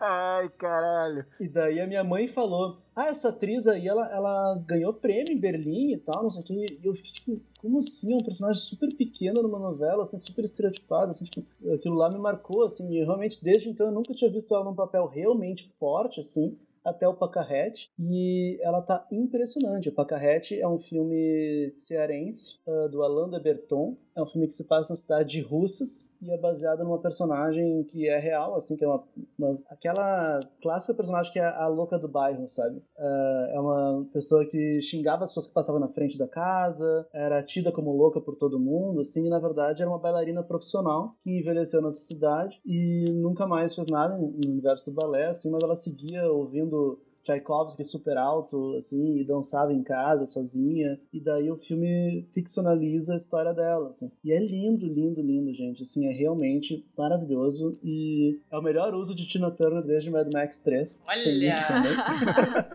Olha, é um Responsa. filme que vale a pena, tá? Agora eu acho que. Acho que tá nas, nas redes de VODs que dá pra alugar filmes, né? Tipo. NetNow, acho que deve estar, Vivo, essas coisas, acho que deve estar. Tava no cinema agora há pouco, antes dos cinemas fecharem. Pacarrete, gente. Maravilhoso. Eu tô anotando depois todos, eu ponho no, no link do. No link não, no post do. Aí onde vocês vão estar escutando ali, vai ter um textinho, vocês podem ver ali os títulos todos que a gente tá comentando. E aí? Gente, a gente já tá com uma hora. Vocês querem, tipo, última ronda de longas? Corta os longa aí, fala só os que vocês mais gostam. Vamos pra séries. Eu vou mencionar então, já que estamos no Natal, semana que vem já é Natal. Eu não sei quando é que vai ao ar o podcast, então talvez já seja Dia Natal. 31. Ei, já passou o Natal! Ah, pois então, tem esse filme, o Fat Man, com Mel Gibson, interpretando Papai Noel. Bah, sério? Sim. Bah, que que é isso, cara? E eu quis, eu quis mencionar, porque o Pedro tem essa série também que a gente escreveu. Chegamos a registrar, não sei como é que rolou É aquilo. verdade. Os É Festeiros, que eram os dois Papai Noel competindo um com o outro. Começou assim, mas depois o cara, enfim. A questão é que, assim, eu tava, eu tava com saudade do Mel Gibson também, me perdoem. Mas eu sei que o cara é meio escroto, mas eu tava com saudade. Tava com saudade dele. E aí ele interpreta um Papai Noel. E eu vou ver a história, assim. E é tipo, meu, tiro pra tudo que é lado. Papai Noel levanta peso, assim, tipo. Não, assim, não dá pra dizer. Podia ser um curta? Podia. Podia. tá? Podia ser um curta. Porque tu já sabe o que vai acontecer, né? Já sabe o que vai acontecer. Mas eu achei interessante a pegada, a pegada hum, de, de ação, assim, de um filme tão Papai Noel, assim. É basicamente uma criança que quer se vingar porque recebeu uh, uma barra de carvão de. Enfim, foi uma criança que se comportou mal. E é uma criança meio mafiosa, assim, pais ausentes, e a criança meio que domina o negócio da família. E a criança manda um assassino de aluguel matar o Papai Noel. E aí tu tem a crise, enfim, do Papai Noel na sua vida, que as, as crianças não se comportam mais como antigamente. Então ele é um cara de muita ética e ele não pode dar presente bons para as crianças que não se comportam. Mas aí ele tem que lidar com. O Mel Gibson tentando, assim, trazer um pouco de, de sensibilidade para esse papel, mas é um filme, uma bobagem, o... assim, uma bobagem uma em cima da outra. Ouvinte, ouvinta. É... Pode falar. Se você está nos ouvindo aqui até agora, para o que você está fazendo e entra na internet, põe Fatman e, meu Deus, olha os cartazes que tem o Mel Gibson de Papai Noel, é maravilhoso. É, eu achei que pelo gimmick vale, tá ligado? Ah, valeu, vamos falar assim, é o Mel Gibson fazendo um Papai Noel durão. É, vale, valeu.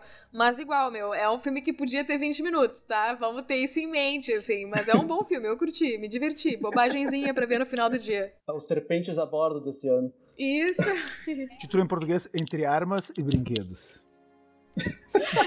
eu adoro essas bobagens. Quando o pessoal não se leva muito a sério, sabe? É isso mesmo, é um Papai Noel. É, é bom, pelo menos é isso, você não se leva é, a sério. Não, menos, ele é bem né? bobagem, assim. Acho que até. E, e dá pra matar a saudade do Mel Gibson com ele não sendo tão otário, assim.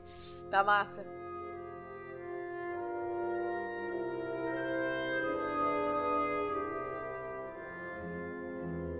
Salve, salve galera! Aqui é Léo Garcia, roteirista, produtor, diretor do Frapa, Festival de Roteiro Audiovisual de Porto Alegre. É um prazer enorme participar novamente deste podcast querido. Fui imbuído da missão de citar algum filme que tenha me marcado em 2020, né? Neste fatídico ano. Então eu pensei num documentário uh, norueguês chamado The Painter and the Thief. Acho que ainda não tem tradução em português, mas imagino que vai ser literal, né? A pintora e o ladrão. É aqueles filmes que é, que é bom não, não revelar muito, né? Eu sempre sou assim, né? Prefiro saber o menos possível de um filme, mas pelo menos para dar um ganchinho aí para quem vai ir atrás. É basicamente sobre um cara que rouba um quadro e a relação de, desse ladrão com a pintora do quadro. E já falei demais. O, esse diretor, o Benjamin Ree, ele fez um, um documentário anterior dele, que já tem uns 5 anos, é, é, bem massa também, chama-se Magnus. Para a turma aí que curtiu o Gambito da Rainha, é sobre o, o atual campeão do mundo de xadrez. E ele acompanha ele desde criança, assim, é norueguês também, né, o cara.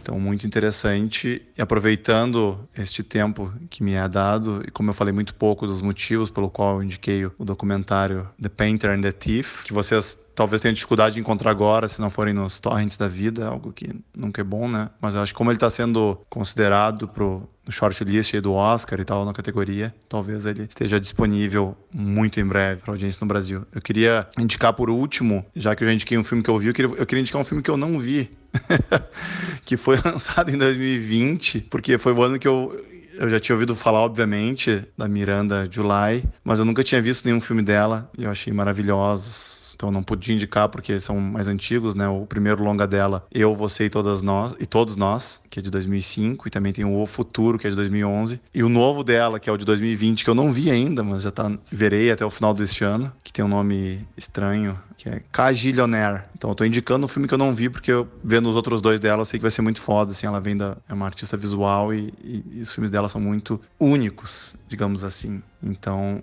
essas são as minhas dicas de início de 2021. Espero que um ano ótimo, sensacional, fenomenal para todos nós. Valeu, beijo, Thaís Guzmão. Vamos que vamos.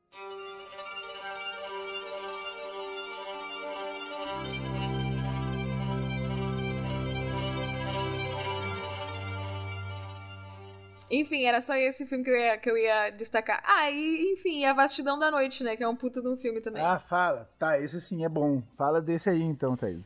é, não, é. Mas esse eu é um dos filmes que, o... que eu quero ver e não consegui ainda, porque eu tenho filho pequeno.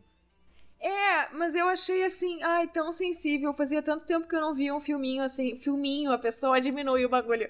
Um filme que, que desse atenção, assim, pra atmosfera, pro bagulho, sabe? Sem, sem É assim, uh, enfim, dando o resumo da história, não sei se, se o Gil quer dar, porque quer dar, Gil? Olha que essa quarentena tá foda, mas vai. É, né? É difícil. Não, dando por cima assim. Ah, dando só Deus. em cima. Eu não consigo não fazer as piadas duplo sentido. Dando só por cima, assim. Por cima por baixo. Ah. São, assim, dois radialistas, vamos falar assim, dois radialistas que detectam um sinal de algo sobrenatural mas a história até chegar nesse ponto, ela, ela é pequena. Tu vê que, assim, é, é a vida de uma, dos anos 50, né? Eles estão uh, descobrindo a tecnologia e rola isso da paixão pelos, dos, dos caras pela tecnologia do troço, assim. E eles detectam o sinal do bagulho que tá se aproximando, que tá na cidade. E, as, e, e dá muito foco pro que, que as pessoas estão falando, assim. Eles têm esse gravadorzinho, eles vão gravando depoimentos. E cada pessoa conta uma, uma historinha, uma anedotinha, assim. Até tu sacar o que, que vai ser relevante relevante das coisas que estão sendo ditas, assim, tu já entrou lá dentro. Parece que tu tá ouvindo o teu, sei lá, o teu colégio falando, assim, sabe? O medo é uma coisa muito, muito próxima e, e sem aquela, aquele sensacionalismo do espetáculo, assim, não, é, é pontual, os diálogos são longos, a câmera esquece, vai embora atrás dos caras, muito bem dirigido, assim. Uh, eu sei que o Ju também gostou, vou deixar ele falar um pouco. É, eu fiquei encantado com esse filme, pegou muito de surpresa, assim, porque quando começou a sair, várias pessoas começaram a mandar mensagem, tu tem que ver esse filme, é tua cara, é tua cara, tem que ver esse filme, tem que ver. E de fato, assim, é um filme que tem tudo que eu gosto ali, assim, e só pra falar, a gente tá gravando hoje, uh, dia 18 de dezembro, que é aniversário do Spielberg, né? Mas, ah... E pra mim esse é um filme que sabe ser Spielbergiano, assim. Eu acho que ele tem a, a, aquele, aquela busca pelo encantamento e assombro, assim, que o Spielberg busca, assim, nos melhores momentos da, da carreira dele. Acho que o filme sabe ser John Carpenteriano também, porque eu acho que a, tá na moda nos últimos anos ser Spielbergiano e John Carpenteriano pra tudo que é lado, né? Stranger Things e Super 8, mas eu acho que poucos, tipo, vão além do pastiche, né? Poucos são influenciados por esse cineasta e criam algo novo, né? Eu acho que esse é um caso. Eles são explicitamente influenciados, acho que é contatos imediatos de terceiro grau para tudo que é lado ali, mas é um filme que encontra algo muito único ali. Uh, eu acho fascinante, assim, eu acho muito, muito lindo, assim, tem um um plano ali que é uma tour de force, assim, né, que eles fazem, um plano longo, um plano de sequência, que não é um plano de sequência que fica gritando, olha como eu sou incrível, é um plano de sequência que realmente nos conduz, assim, tipo, vamos passear por, por esse filme? Vamos, vamos passear por esse filme. É. é filme muito, muito doce também, estranhamente doce, mas é muito bom, muito bom. É, é, eu achei muito, assim, é, toda a atmosfera, é assim, a construção de atmosfera, é tudo muito massa, Sim. assim, acho que é um filme que dá para recomendar sem medo, esse é um filme que dá para dizer assim, não, olha, olha o filme porque não interessa o que tu espera dele, tu vai gostar, assim. Sim, quem diria que a gente fica tão confortável assistindo uns quatro minutos de gente mexendo em cursor de radinho, né? E assim, a gente fica é... ali de boa, assim tranquilaço, porque tu tem essa sensação, assim, de que é um, é um, é um, ele é íntimo, sem forçar a intimidade, assim, tipo, tu sente que é. não é aquela coisa, não, agora a gente vai fechar os closes e vai ficar tudo diálogo próximo, não, meu, às vezes a câmera senta ali e fica, e os caras estão falando e fica, e esquece, porque tu tá observando um bagulho mais importante, assim, do que a decupagem, sabe? Na minha, sem falar mal da decupagem escolhida, pelo contrário, assim, excelente decupagem, uh, mas tem esse cuidadinho, assim, de não expor demais o personagem quando ele não tem que ser exposto, às vezes, assim, às vezes os personagens vão na frente e a câmera fica. E, tipo, lá atrás, tu vê eles conversando e vão indo caminhando na rua, assim, e, tu vê que, bah, é muito uma sensação de que isso poderia estar tá acontecendo com a gente, né? Eu vi uma, uma crítica que mencionou a, Guerra dos Mundos, na, a, o, o, evento a, do rádio, assim, que faz, fez aquele o espetáculo do, do, do OVNI uh, ser algo real, assim, algo que poderia acontecer no teu colégio, assim, algo que poderia acontecer na tua rua, assim, a ponto das pessoas acreditarem, né, uh, tão bravamente assim, nessa, nessa ficção. Curti muito. Enfim, era, acho que esse, esse é o meu, o meu longa para encerrar a lista de longas.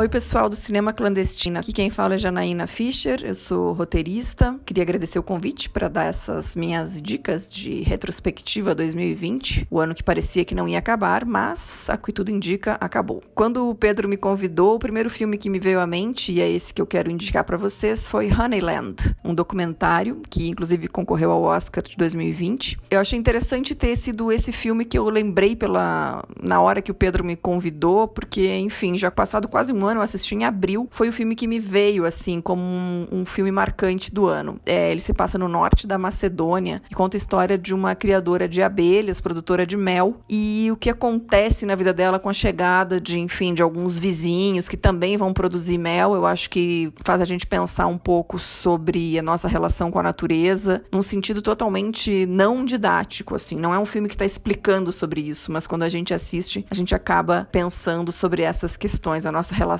com o mundo. E eu acho que 2020 foi um ano que fez a gente pensar, de fato, o que, que a gente está fazendo com este planeta. É, vale a pena conferir. Honeyland está disponível na Globoplay. A diretora é a Tamara Kotevska. Acho que vale a pena também ler um pouco sobre o filme, sobre as filmagens, tem uns bastidores bem interessantes. É, imaginem que não tinha energia elétrica no local da filmagem, então vocês imaginem que é o interior do interior do interior. Então a equipe não tinha onde carregar baterias, tinha que fazer umas uh, jornadas de quatro dias de filmagem e retomar para lugares que, que podiam carregar todo o equipamento de novo. Pelo que eu entendi, levou três anos para ser filmado. É, se dá tempo ainda, eu gostaria de indicar duas séries brasileiras. Uma chamada Boca a Boca, na Netflix, dirigida pelo Esmir Filho, uma série em seis episódios. Foi filmada, escrita e filmada antes da pandemia, mas trata um pouco é, de outras pandemias que às vezes a gente nem lembra, né? As pandemias criadas pelo homem, né? Onde a gente é, segrega quem foi contaminado, quem não foi, né? Não vou dar spoiler, mas o, o mundo, mesmo antes do coronavírus, já criava essas separações, uh, muitas vezes através de preconceitos. Acho uma série super bem realizada, fiquei muito feliz. gosto muito quando vejo séries que me empolgam, feitas pelos nossos colegas aqui brasileiros. E para puxar a brasa para o meu assado, eu vou terminar indicando Todas as Mulheres do Mundo, a série que escrevi junto com Jorge Furtado, que está disponível na Globoplay, inspirada em Domingos Oliveira, nos textos textos dele, peças, roteiros de filmes, incluindo, é claro, o filme Todas as Mulheres do Mundo, da década de 60, mas também outras peças e roteiros que ele escreveu. Esse cara é um gênio, vale a pena a gente conhecer o trabalho dele, a autobiografia dele, inclusive, vale a pena como dica de livro. Já estou me alongando demais, é, termino dizendo que a série Todas as Mulheres do Mundo estará disponível, será exibida na Globo TV aberta. Então, agora nesse ano de 2021. Quem sabe essa é uma das primeiras boas notícias notícias do ano que começa. Espero que sim. Abraço a todos e é isso aí. Feliz ano novo.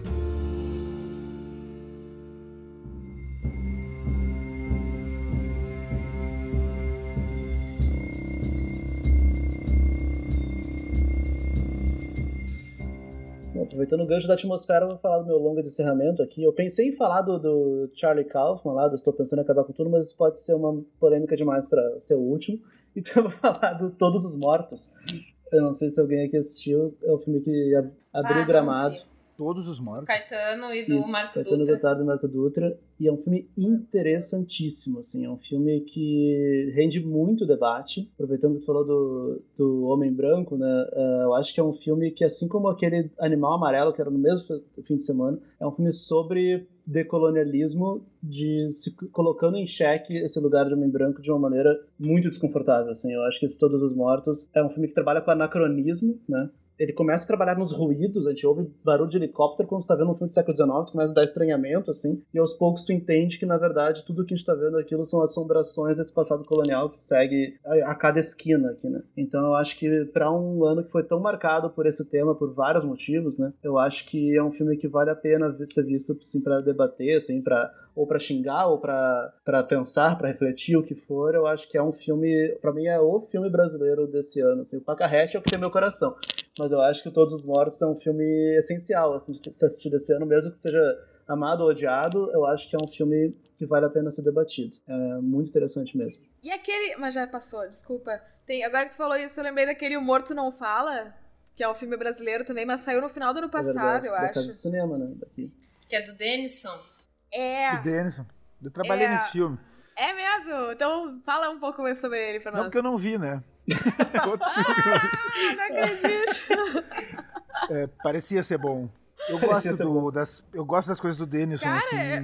Mas realmente, tipo, na, na feição, eu tava de assistente de direção, é. Ah, não tem, né? A gente não tem como ter ideia, assim E aí eu não consegui ver ainda, na verdade, o filme inteiro. É, Eu tenho, eu tenho um comentário sobre esse filme, assim, que me chamou a atenção pelo viés da finalização, né? Que a gente trabalha muito com finalização na máquina ali. E eu- houve uma, uma opção estética que me agradou pra caralho. E é uma coisa meio polêmica do filme, assim, que é morto não fala e os mortos falam, né, no filme. Então tem os cadáveres deitados ali, e quando o cadáver começa a falar, não são os atores deitados que falam, é uma face reconstruída em 3D que fala. E aí rola aquela, aquela sensação que eu achei que foi muito bem usada do Uncanny Valley, assim, quando tenta reproduzir com muita fidelidade algo, aquele, aquele pontinho que fica fora, assim, te dá uma sensação bizarríssima, como se estivesse falando com uma, uma coisa não natural, assim. E, e, em geral as pessoas tentam camuflar esse efeito, né? Tipo, em alguns Aquele Beowulf, pra mim, é Uncanny Valley pra caralho. Olha aquilo, começa a ficar perturbada com tu odeia o. Robert Zemeckis, é isso, Thaís?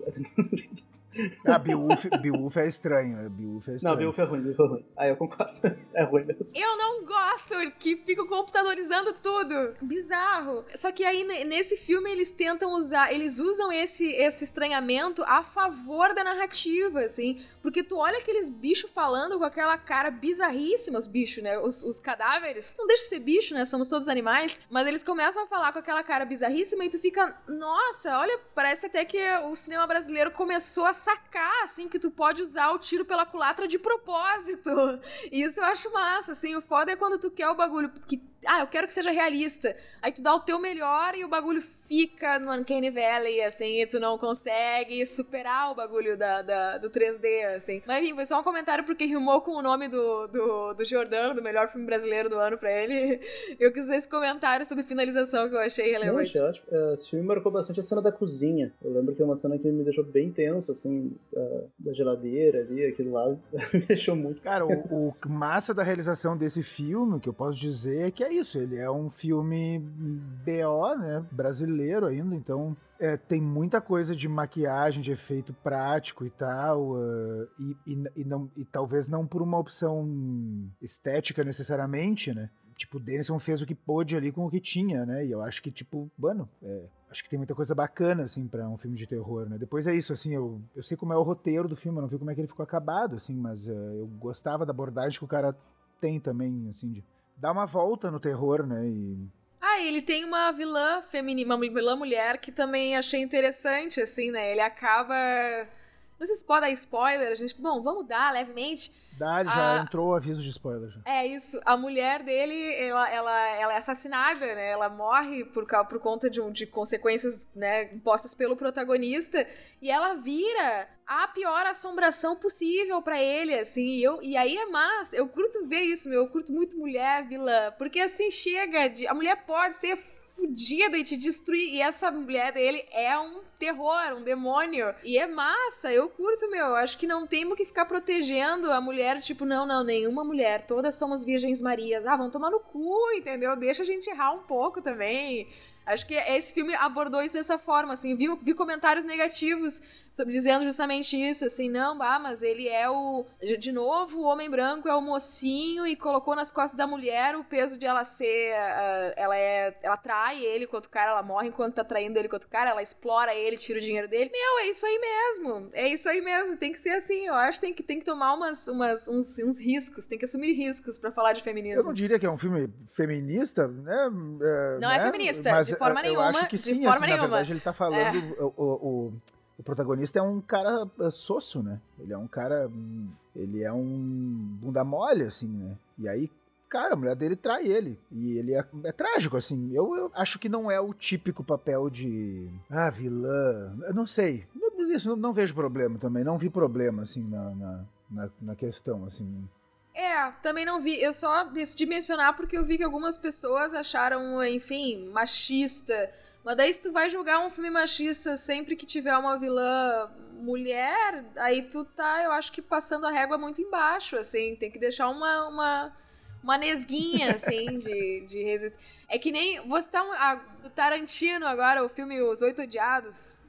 Uh, vi, vieram me perguntar o que, que eu achar. Porque a cena do espancamento, tu vai falar? A cena do espancamento da mulher. É uma cena polêmica pra caralho. E aí vim me perguntar o que que tu acha como realizadora mulher, enfim, feminista, e fala sobre isso. O que que tu acha? Tu acha que o Tarantino pesou a mão e, tipo, e foi machista? E, tipo, e só o fato de ter essas imagens de uma mulher apanhando faz do filme nocivo pra causa ou pra essa questão social? Ou seria machista se de fato ele tratasse ela com diferença por ela ser mulher? E aí, meu, eu acho que tem, vem a questão de tu analisar o contexto, assim, se a gente tá num universo onde as pessoas apanham pra caralho, onde as pessoas são assassinadas, onde as pessoas são vilãs, e a protagonista não, mas essa antagonista, ela é uma das vilãs mais temidas do Oeste, o cacete, assim. Ah, meu, eu honestamente ia achar bizarro se, se eles Ninguém tivessem um ela, tra- pau. É, se ela tivesse um tratamento muito diferente, muito sensível por ela ser mulher. Aí eu ia achar, meu, tu não tá ligado no que, que é a história das mulheres, meu. As mulheres são faca na bota desde sempre. Tipo, tu vai ter a minha avó, lá vem a minha avó. Não, a minha avó contava histórias de violência, assim, que ah, hoje, se tu colocasse num filme, certamente tu ia dizer, não, ó,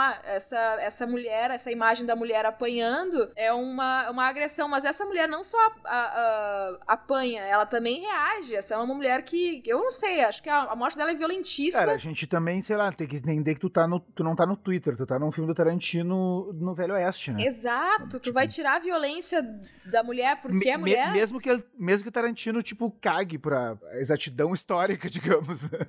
Mas eu acho que tem uma questão ah, que eu acho que chama atenção no- na violência dessa cena, é que não é a violência tarantinesca, né? Não é assim, cortou um braço e jorrou sangue e a gente riu, né? É uma cena que agride, né, quando tu vê. E eu acho que esse tratamento Ah, a Gridma tem tiro no saco também. Não, e da, tem, dela- tipo. da cena dela, que ela é espancada. Eu acho que essa cena é pesada de ver, assim. Eu acho que ela não. Eu acho que ele não ri dessa cena. Assim como aquela cena que o Leonardo DiCaprio tá fazendo os, os dois uh, homens negros brigarem, né? Aquela cena não é a violência tarantinesca, é uma violência que nos dói de ver, assim. E eu acho É, que isso é. um tratamento interessante que mostra que a- o olhar dele sobre aquela violência não é o mesmo que ele tem do corte de braço do que o Bill, assim. Mas é, tem isso também, se tu vai. ah, claro, eu considero diferentes mesmo as abordagens, ah, totalmente. Mas existe também uma função de reflexão, de repente, nesse olhar mais sério, assim, sobre a cena da violência, sabe? Ele não tá fazendo troça de uma mulher sendo, Sim. sendo destruída. Ele tá falando, meu, olha que merda, tipo, se isso tivesse acontecido, tá ligado? Porque não tem pra quem pedir ajuda. Ela se fudeu, entendeu? Ela se fudeu. E aí tu vai dizer, ah, tu preservar o filme dessa imagem por uma questão moral, assim, eu não sei. Eu, aí eu fico em dúvida, mas eu, eu gosto do filme, assim. Gosto e gosto de ter visto. Não tanto enquanto estava vendo, porque como o Jordano falou, é uma cena que incomoda, mas eu curto, curto a ousadia, assim, de ter. de- dessa discussão ter chegado a pessoas leigas, assim, de chegar, ah, o que que tu acha de uma mulher apanhando? Isso é uma coisa. Agora tem que ver no contexto do filme, o contexto do diretor, o que, que ele tá dizendo. O próprio, essa cena que o Jordano mencionou, do Django, traz esse segundo olhar do Tarantino sobre a violência injusta. Porque também tem cena de. Tem a, a cena horrorosa que os cachorros comem o cara lá também no Django. Essa é uma cena que é uma violência que, que dói, que tu não quer ver isso, mas tá no filme, tá ligado? Tá lá pra, tipo, por um motivo. E eu acho que esse motivo é bem resolvido dentro da história, assim. Acho que o Tarantino, ah, de alguma maneira, ele gosta de se posicionar, né? Eu acho que pode ser discutível se é feminista ou se não é, ou se tal, mas é, ele tem um. Não vou dizer como todo bom autor, porque, tipo, co- como qualquer autor, né? Como todo autor deveria, né? Tipo, ter um olhar sobre as coisas, né? E, e- e hierarquizar e filmar diferente as coisas, né? Tu não filma.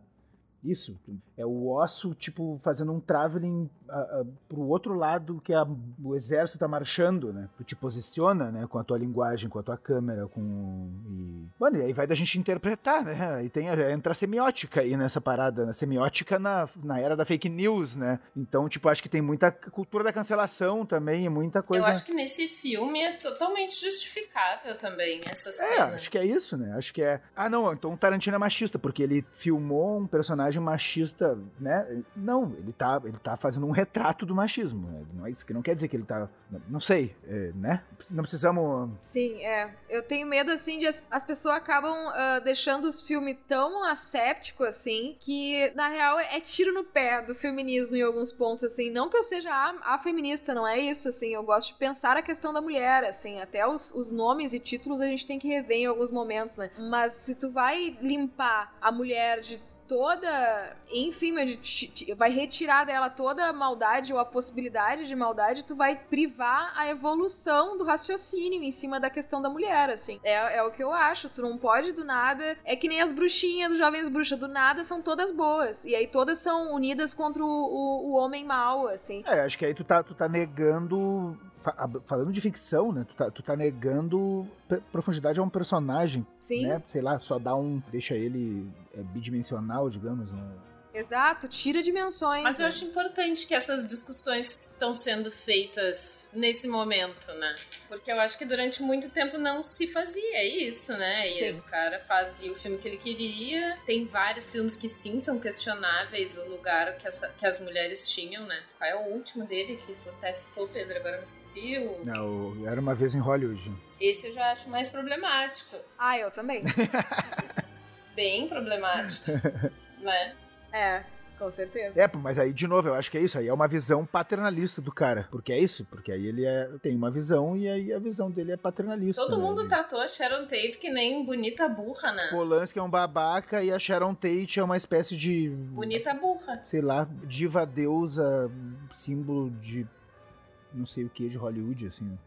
Ai, mas eu achei, na boa, assim, eu achei meio de mau gosto as imagens originais dela no filme, assim. Eu acho insensível, meu, insensível ter usado. Ah, vou pegar a história dela e vou reescrever agora o final. Meu, é uma pessoa real. É, mas entendeu? é o que ele tem feito em todos os Não, filmes. Não, mas né? aí é uma coisa tu pegar e tu refilmar, então, a história dela. Mas tem os takes da atriz, da, da atriz que foi assassinada, tá ligado? Isso eu, eu achei meio assim, meu, é um território difícil, assim, de, tipo, tu tá adentrando um, um, um terreno meta que talvez tu não devesse estar adentrando, meu. Se tu quer contar a tua história, tu vai lá e filma a tua história. Tu tá fazendo teu papel, assim. Agora, tu pegar imagens quase como quase documentais, assim, são imagens da atriz em outros filmes, enfim, mas tu tirar ela de contexto e colocar na tua história como se ela fosse a própria, meu, eu achei ofensivo, assim, levemente, tá ligado? Dentro Mas do, aí do, é o da... Tarantino, né? Ele adora ser ofensivo é. e polêmico. Ah, eu, de, desde que ele fez Bastardos Inglórios e matou o Hitler, eu tô dizendo que ele tá, se passou um pouco. Tudo bem, eu, eu gosto muito. Mas, mas... E, olha só, e por que que ele não. Mas ele matou um ator, né? Ele matou um ator que ele filmou como sendo o ator do Hitler. Ele não tem imagens reais do Hitler. Isso é uma questão simbólica para mim. É. Ele botou essas imagens dela porque alguém vendeu, né? Também. Mas daí a questão ética. É uma questão ética que eu acho que faltou na mão do, do, do diretor, assim achei que passou um pouco do, do, limite, meu. Tu quer contar a tua história, tu conta, assim, mas, meu, bota a mão na consciência, meu. Ela tem família, tá ligado? Os caras vão no cinema ver isso. Tipo, a, a guria que morreu, meu, daquele jeito. Ah, meu, achei, achei meio, meio foda, assim. Não, mas aí mas... eu acho que é isso. Esse é o território que. Depois eu fiz um pouco as pazes com o Tarantino, eu sempre gostei, mas quando eu vi Bastardos Inglórios foi tipo, bah, mas. Uhum. Dá pra fazer isso? Dá pra, tipo, mudar a história, assim? Tipo, e ser sádico, porque agora é fácil ser sádico com o Hitler, sabe? É, mas eu acho que no caso do Hitler, ele já é quase um ícone pop, sabe? As pessoas, né? É, mas a Sharon Tate também o cara tá trabalhando a mitologia, né, da, da cultura pop, assim, né? Na, no fim das contas, ele tá fazendo, a, tá reescrevendo a cultura pop, assim, né? Claro, é, não. É, é, é, meu único ponto não é ele, ele reescrever a cultura pop, é ele ter usado a imagem dela, entende? Porque isso é uma agressão pessoal, entende? Deixa de ser o, o livre, a criação, a, a criatividade dele em reescrever a história e passa a ser um homem usando a imagem uh, de uma mulher que foi assassinada no seu próprio filme, assim. Eu achei isso fudido, assim. Pra contar a história dela, entendeu? Não é nem assim, ah, usou as imagens é, acharam... supostamente fazer uma homenagem, né? Supostamente, né? É uma homenagem é, a ela, né? mas aí tu vai colocar o conteúdo que é colocado no filme. Por que que assim, Bem ó... como é uma homenagem ao cinema fordiano, ao, ao, ao, John Wayne, né? Pra mim, tipo, o personagem do Brad Pitt, que eu adoro, porque aí eu... É isso, de novo, eu sou homem hétero e tal. É, mas, é um, mas é um personagem que, que são dois arquétipos que ele, que ele resgata ali, né? Do DiCaprio e o, e o e o seu dublê, né? E é o cara isso, é o cara que não fala nada, né? É o homem quiet man, o cara que, tipo, Fala, Gil, fala. É que eu acho que, da maneira como eu li o filme, o que ele tá tentando fazer ali é salvar uma Hollywood que nunca existiu, né? Porque, Exatamente. Mas eu acho interessante isso enquanto proposta, mas eu acho que sim, é problemático e é muito discutível. Mas eu acho interessante que ele tenta colocar numa, num globinho de neve uma Hollywood com, que nunca existiu e ele entende como ponto de flexão o assassinato da Sharon Tate, né? Ele tenta colocar isso como o momento em que a gente percebeu que Hollywood não presta. E daí ele faz várias dessas coisinhas, né? Ele coloca ali aquela piada muito infame do Brad Pitt no barco, né? Que é pra ser uma referência um pouco a Natalie Wood, né? Tipo, matou, não matou, mulher, né? Uh, eu acho que ele faz isso com o... a maneira como ele filma o Polanski. Acho que tem o Polanski como personagem. Eu acho que já é um desconforto de tentar, tipo, ah, a gente não sabe da vida das pessoas, a gente não sabe quem eles vão se tornar, então eu vou salvar essa Hollywood mágica, hippie, aqui no pequeno globinho de neve, assim, no meu globo de neve. Eu acho que ele tenta fazer um pouco isso, assim, eu acho interessante, porém realmente muito discutível, assim. Eu acho que é muito tarantinesco, aí é o, o, cinema do cara, eu acho, né? Dá pra discutir, eu acho que é muito discutível, mas assim, mano, pelo menos é um cinema, né? Sei lá, pelo menos assim, tipo, tá, é, é diferente de outras coisas, assim. Isso pode, pode não significar nada também, né? Mas é isso, é.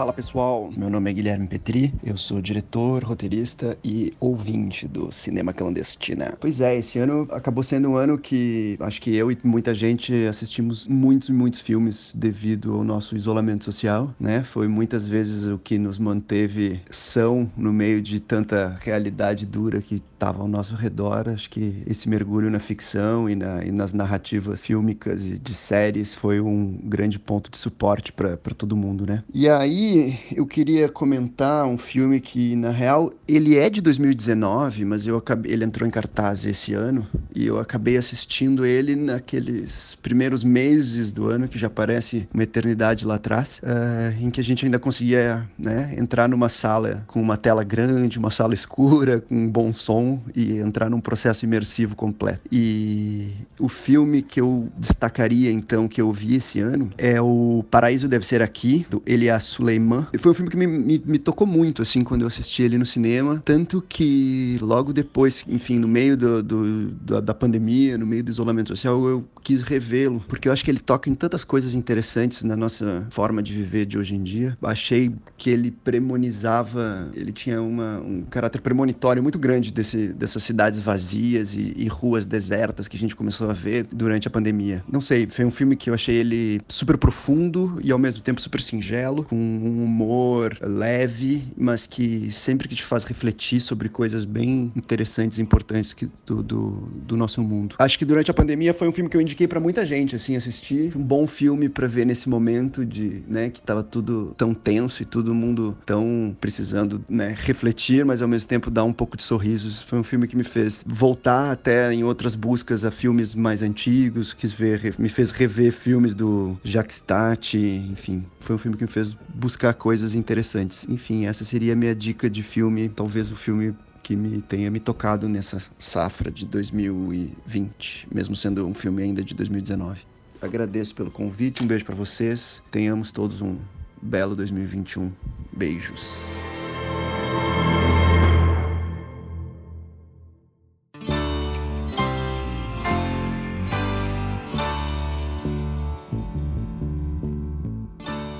A gente vai falar de séries ainda? Vamos pra séries, vamos, vamos. Talvez vá virar dois capítulos isso aqui. Vamos lá. Eu só tenho duas séries pra falar, que eu não vejo muita série pra falar bem a verdade. Mas teve duas que me marcaram muito. Uma delas é uma animação chamada Midnight Gospel. Não sei se alguém assistiu, mas é, é dos criadores de Adventure Time. Tá assistindo, Thaís? Não assisti, eu porque eu achei intenso demais. Eu precisava de mais tempo. É muito intenso. Ah, é, é de... muito ah, intenso. tem que usar muita droga pra conseguir. Episódio 8 é o melhor de todos. Sim. E vale muito a pena seguir até o fim, né?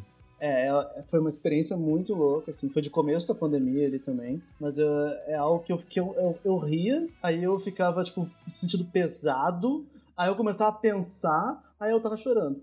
Aí era um. E era tanta coisa acontecendo na tela, assim, que eu me sentia atropelado a cada episódio, mas ainda assim eu gostava. então, é, é, uma coisa muito estranha, assim, e, e o encerramento, para mim, é, é, de um coração incrível, assim. É, me tocou bastante. E eu acho muito maravilhoso o jeito que é feito, assim, é isso, né? Um podcast real, oficial, né? que os caras transformam numa animação Uhum. Com uma viagem muito louca, né? Sim. E, e esse processo eu acho muito incrível, né? É um áudio que já existia e a partir dele se faz os roteiros das animações. Que não tem nada a ver com o que tá acontecendo. Sim, aquela conversa dele com a mãe, né? Uma coisa assim, ele, ele gravou a mãe enquanto em vida. Sim, que eu- esse episódio 8, assim, que explodiu minha cabeça. Isso que eu acho interessante é a- essa questão da, da- de, como, de como foi concebido, né? Eu, tipo, fui, eu fui olhar a série, tipo, sem saber nada, e eu percebi, né, que, tipo, tá, mas o que, que tá acontecendo aqui, né? Isso aqui não é um. Não é um. O que, que tá acontecendo, né? E, e, e aí eu fui olhar, né? E aí eu entendi. Não, tá. É, é uma entrevista que, tá, que foi adaptada. E pesquisar quem é o entrevistado a cada episódio faz parte da experiência, né? Uhum. Eu não queria ler antes, eu assistia, aí depois eu ia ver quem era. E sempre ressignifica tudo, né? Sim. Eu acho que é o episódio 3 ou 4, assim, que é um cara que ficou preso por 20 anos sendo acusado de assassinar umas crianças, né? Sim. Sim. E o cara era inocente. E daí, quando tu vê que era aquele cara que tava falando tudo aquilo, tu fica tipo, não, pera, isso veio de um outro lugar, não era o lugar que eu tava, termos de reflexão. E isso é muito interessante. Não, assim. é, isso é uma viagem, a história do discurso, de, tu, de como tu percebe, né? Sim, esse é um cara que é um magista do caos, né? Supostamente o cara sobreviveu Sim. fazendo magia prática dentro da cadeia, assim. Voltamos ao Jovem, ao Jovem Místico, acho que é uma série bem Jovem Místico. É bem Jovem Místico. É, não é tanto pro lado Wicca e astrológico, mas é mais pro hermetismo mesmo, assim, é o que eu curto muito, assim, eu acho que é uma série que faz a gente pensar em muitas, muitas eh, alquimias psicológicas nossas, assim, acho lindo, assim, sério. Então, essa é uma, e a outra, mais recente, é uma da HBO, chamada We Are Who We Are, Nós Somos o Que Somos, é uma série do Luca Guadagnini, que é uma série ito-americana, assim, e é uma série sobre confusão identitária, assim, é basicamente isso. E isso envolve tudo, assim, envolve sexualidade, envolve gênero e envolve nacionalidade. A série inteira se, se passa numa base militar americana na Itália, inteirinha, assim, né? e eles construíram a base inteira pra série, assim, isso eu fiquei chocado, porque eu achei que era tudo real, ah, era- achei que era locação, porque é muito bem feita, a direção de arte perfeita, porque tu acredita o tempo inteiro naquilo ali. Aí eu fui ver, não, tudo estúdio, tudo construído, eu fiquei chocado. Mas daí, essa se passa no ano da eleição do Trump, 2016, e o protagonista é um personagem que ele, ele é um pouco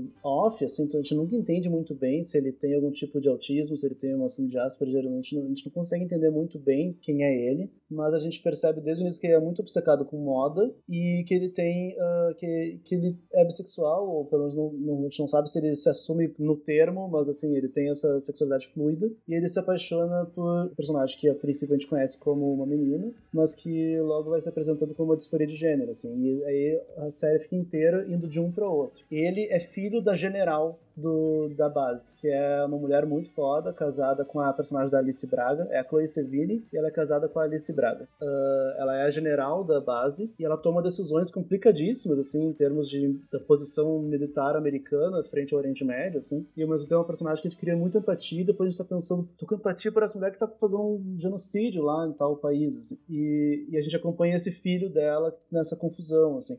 Então eles estão todos num não lugar, que é essa base, que ela, ela, ela é algo esta- estadunidense, ela é Estados Unidos, não é Itália, mas que é no meio da Itália. Então as, os idiomas se misturam, tudo se mistura, assim, e é, é muito, muito bom, assim. O, e o menino, o protagonista, ele é interpretado pelo Jack Dylan Glazer, que é o guri que faz o, o personagem hipocondríaco no It, a coisa, que tem a mãe, que tem a mãe. Tem a mãe, pode crer, que eles arriam nele por causa da mãe. Então. E esse menino, ele tá incrível na série, assim, ele tá sensacional, assim, os trejeitos, a complexidade que ele dá pro personagem. E ele se apaixona por um personagem que é interpretado pelo ator que faz aquele Synonyms, que é um filme do ano passado, que é um soco, assim, também, e também é sobre identidade, que é um filme francês. Então, realmente, o We Are Who We Are, assim, é um filme, são oito episódios, a série, é uma minissérie, na verdade, e, assim, eu fiquei encantado, encantado, assim, o personagem, eu, eu me vi muito no personagem em vários momentos, em outros eu ficava muito confuso com o que que tá acontecendo com ele ali naquele não lugar, assim, então eu realmente recomendo. Então, essas são as minhas duas séries desse ano.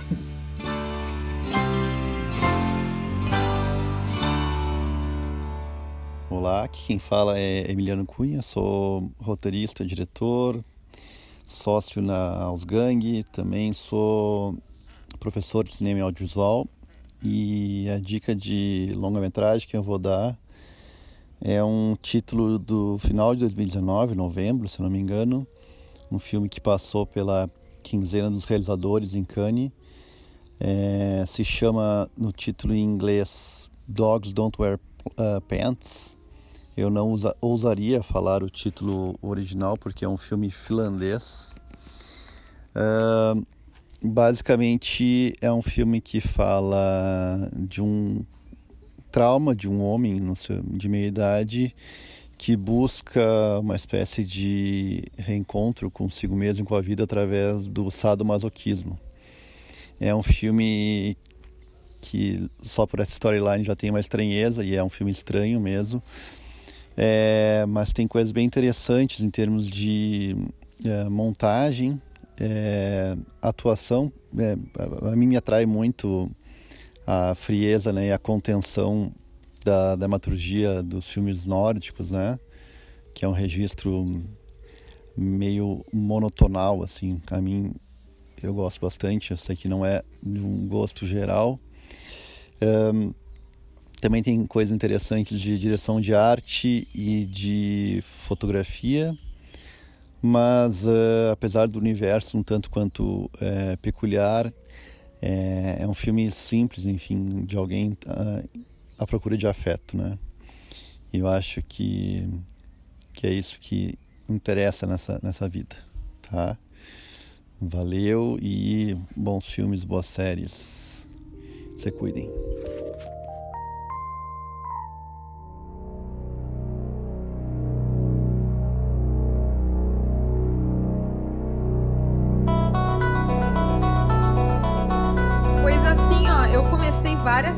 Terminei pouquíssimas, mas uma, uma que eu vi suave e que todo mundo já deve saber, que já deve ter visto também, é o Cobra Kai. Eu achei, assim, uma excelente revisitação, assim, daquele plot ali, sabe? Trouxe, e aí conseguiu abordar, eu acho, interessantemente, assim, as questões sociais do próprio, da própria primeira história, assim, que eles trazem o vilão de volta, e aí tu percebe, meu, ele não era bem vilão, e aí tu percebe o teu protagonista também não é bem protagonista, ele também é meio vilão. E tem toda uma questão com os filhos, assim. E não fica aquela coisa familiar sem sal, sabe? Que tu assiste com a família porque é para todo mundo, mas não é para ninguém especificamente. Acho que os núcleos se dividem muito bem, assim. E tu consegue isso, tu consegue questionar a, o teu ponto de vista, tu consegue questionar a tua expectativa. Cada vez que muda um episódio, tu pensa, ai, agora eles são amigos. Passa um episódio, tu pensa, ah, mas agora esse foi filho da puta demais, ele não vai conseguir voltar mais. E consegue, porque tu vai trocando, é muito, é um cinza que vai trocando de branco para preto aqui e ali, sabe? Aí vira cinza de novo e quando vê, trocou e agora teu protagonista é o outro. Achei demais, achei diversão para a família inteira. Os núcleos jovens estão muito bem, assim, toda a galerinha nova ali tá muito bem. Uh, e tu consegue ver o teu protagonista da primeira temporada se tornar o vilão da segunda com uma naturalidade incrível, assim, uma coisa que tu pensava, ah, não, agora eles vão arrumar a história através desse protagonista que vai estudar com o antigo vilão. E não, assim, ele começa bem e quando vê, ele vai cometendo os mesmos erros e tu percebe, nossa, como é que a gente não saca esse tipo de coisa quando tá acontecendo, né? Tu só vê em retrospecto, assim. Mas enfim, essa série eu sei que não sei nem se vale a pena indicar, porque já é uma indicação natural, né? Vale, vale. É uma série adorável. Adorável, né? boa palavra. É uma série fofa. Ela... É, e ela, tipo, ela abraça os clichês, assim, que a gente é, vai junto, assim, né? tira sarro que... de si mesma, assim. Eles, eles fazem, conseguem Sim. fazer piada com Só isso. Que eu tenho um amigo que tem uma teoria de que essa série, na verdade, é uma grande alegoria uh, de como a esquerda perdeu a classe trabalhadora pro Trump, assim, nos Estados Unidos. Assim. O cara criou uma teoria muito louca, assim, de que... Ah, vou ter que ver agora essa série. Não, mas é que tinha o Daniel Larusso em todo esse discurso ético e tal, e correto, que acaba ficando até um pouco vertical, assim, perante as pessoas com quem ele tenta se comunicar, e, e ele, perde, ele perde o fio da meada, ele não consegue mais realmente se comunicar com aquele pessoal, e vê alguém com um discurso fácil do Cobra Kai, que é o discurso, tipo, de, de quebrar pau e, e construir o ego a partir daí, assim, e convence um monte de gente aí com aquilo, assim, né? Uh, claro que depois subverte um pouco, mas é muito interessante quando tu vira a chave e começa a pensar politicamente, assim, sobre como a esquerda perdeu a mão. é sensacional que a primeira assim. aparição dele é, é... é no, fazendo comercial, agora ele tem uma concessionária de carros, e ele fala, vou quebrar os preços, porque ele virou o Karate Kid de verdade, Sim. assim. Isso é muito massa, a plastificação do discurso, assim, ah, tá vendo o teu protagonista? É isso que ele é, é hoje, ele vem de carros cortando os preços no meio, assim.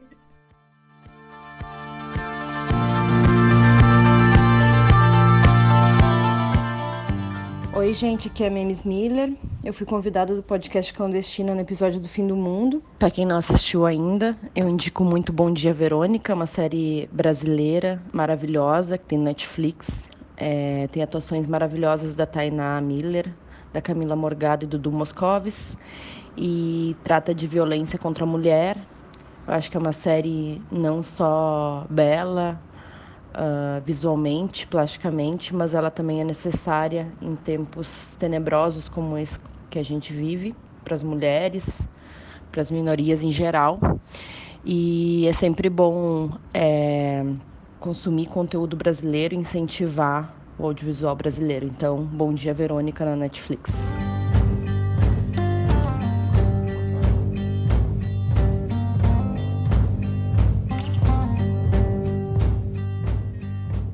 Eu não consigo me lembrar de nenhuma série que eu vi. Cara, Tiger King. Ai, claro! Que é documentarista. Sim. Fala aí. Sim, vi tudo, vi tudo. E eu só ficava imaginando uh, o sofrimento desse diretor, que ele ficou cinco anos gravando esse negócio, né? Porque o personagem é uma pessoa insuportável, né? Eu fico imaginando a persona que o diretor teve que incorporar para lidar com aquela mala durante cinco anos. Mas isso, fora a coisa do cotidiano de ficar filmando aquela mala, as questões jurídicas que ele deve ter enfrentado para poder botar no ar uma série sobre essa mala insuportável. o cara é completamente psicopata, né? Eu não assisti, eu sei todos os spoilers, tanto meme de tanta coisa que eu li sobre, mas eu acabei não assistindo True Crime, assim, não é muito minha vibe. Mas a história até me interessa, até pelos tigres, assim. é que o cara é, uma, é um personagem. Ele é incrível, assim. O cara é muito excêntrico, bizarro. Só que eu sempre me imagino no papel de pobre diretor, gente. Pobre diretor. Não, e assim, tem, a, tem um, uma das subtramas do, do, da história que, tipo, antes do diretor do, do negócio, teve outro diretor, né? Teve um cara que, sei lá, 20 anos gravando o cara, né? E fazendo programa merda pro cara na internet. É um cara é. muito texano, fala assim. Cara, pra mim é uma, é uma. Assim. Esse é o grande plot twist do, do meio da série, né? Que tinha todo um material de arquivo que sumiu, que pegou fogo misteriosamente, né? E aí ele. O... Ele, ele, ele toca fogo no negócio. Ele toca fogo, né?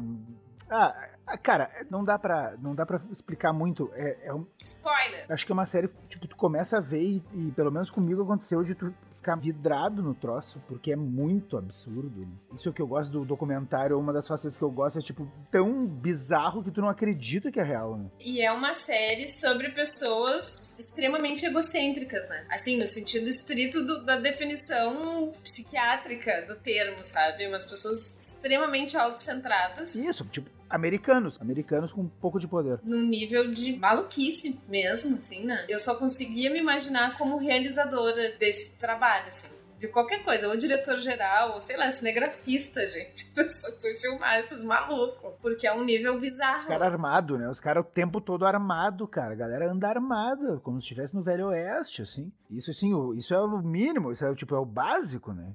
Pegam, eles dão carne estragada do Carrefour pra, do Walmart para os tigres, né, e tal.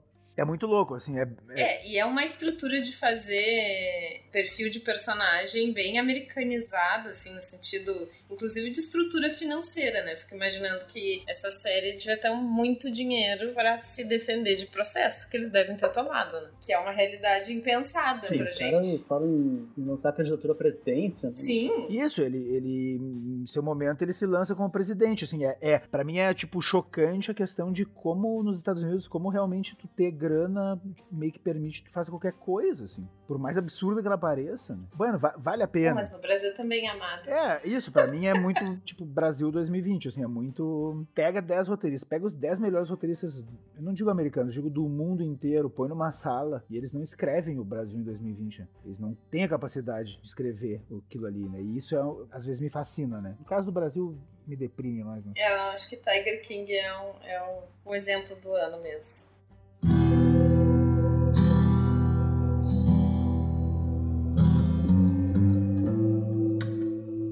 Falar de uma série que eu tenho mixed feelings, assim, mas eu, mas eu gostei bastante, que é o Lovecraft Country. Vocês viram eu Lovecraft vi, Country? Eu não vi, porque não, eu sabia que precisaria de tempo para ver, assim.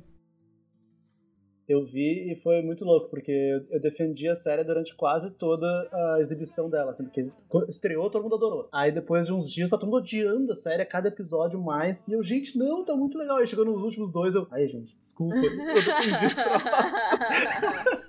Não, os últimos. o final é muito ruim. É ruim. É muito ruim.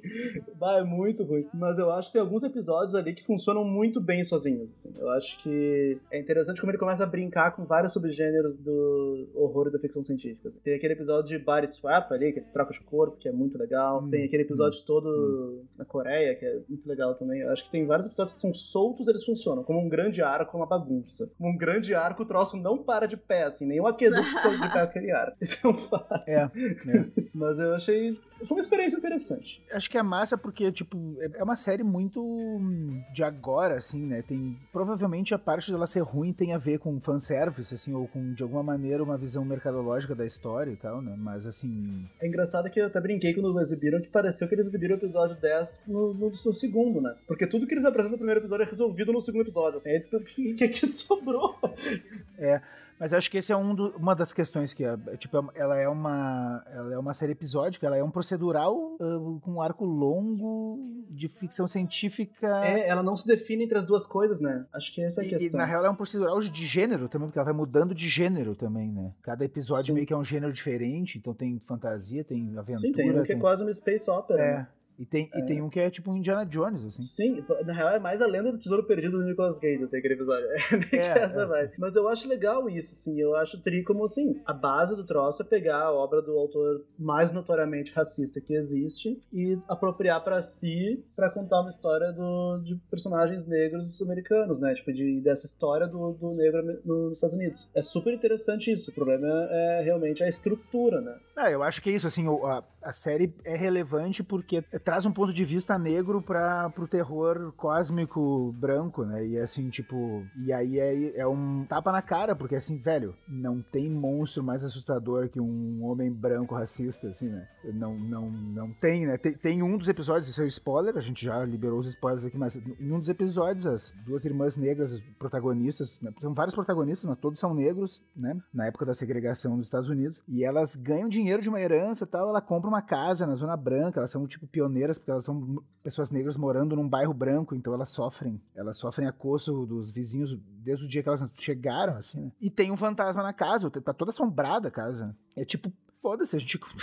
é o lugar onde a gente tem pra morar, velho. Nós vamos ter que aprender a lidar com esses fantasmas, né? Então é. E, e, e também lidar com a vizinhança racista, assim, né? Com, com o acoso, os caras botando cruz queimando na- no teu pátio, né? E, do ponto de vista de homem, de novo, homem branco, hétero, não sei o quê, tenho que confessar que ver um protagonista, um, um cara negro, um protagonista negro, um cara forte e um cara intelectual, né? Um protagonista negro intelectual, um cara que lê, que ao mesmo tempo é um soldado e tal, né? Mas É um personagem muito bom, né? me senti surpreendido por ver um personagem negro tão complexo, né? Ficou surpreso com a tua própria surpresa. Né? Com o meu racismo, né? Basicamente, assim, porque é tipo, sei lá, que nem quando eu vi Drag Race pela primeira vez e, tipo, ah, olha só, tem caras se vestindo de mulher, meu Deus, a minha cabeça hétero está explodindo, né? Tipo, isso só pra falar da representatividade, né? E como é importante não só para as pessoas negras, mas também para pessoas brancas que estão dispostas mais ou menos a se questionar, né, seu, seu, privilégio e tal. E por isso eu acho necessário, assim, acho que resbala também, né? Não, eu, tipo, li coisas e pelo que entendi, tipo,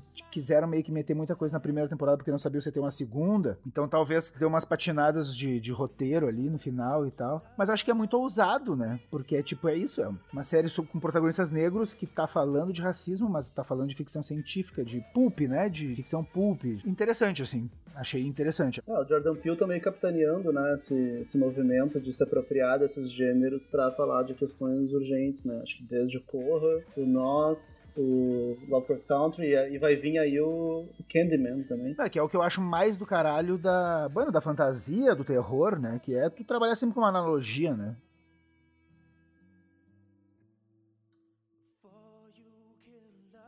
Mas então tá, gente.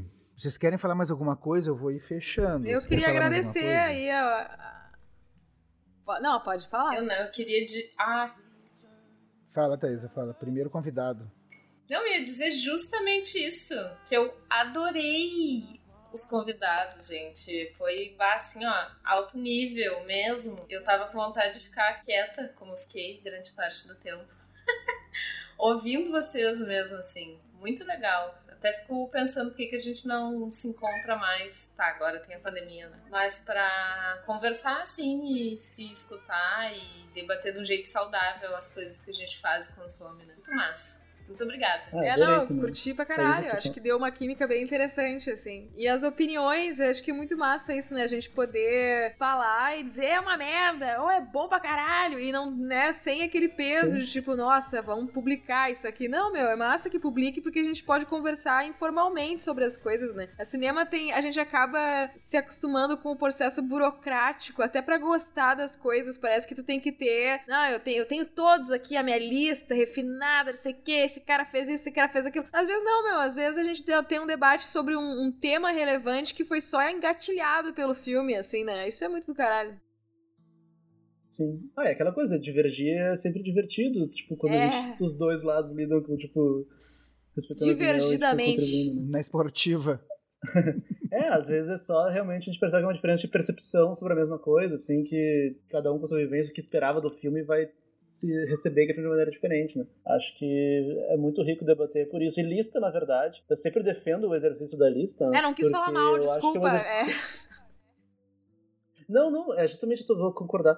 Porque eu acho que a gente assume a lista como algo subjetivo, um exercício superficial, mas a partir disso a gente consegue conhecer coisas novas, quando a gente troca a lista um com o outro, a gente consegue uh, puxar temas daquilo ali. A lista, na real, é só uma ferramenta divertida, se tu não levar ela a sério, como nada escrito em pedra, assim, tipo, ela consegue ser um fruto de um debate muito legal, assim, por isso que eu acho que é um, é um exercício superficial pode que crer. pode render conversas profundas.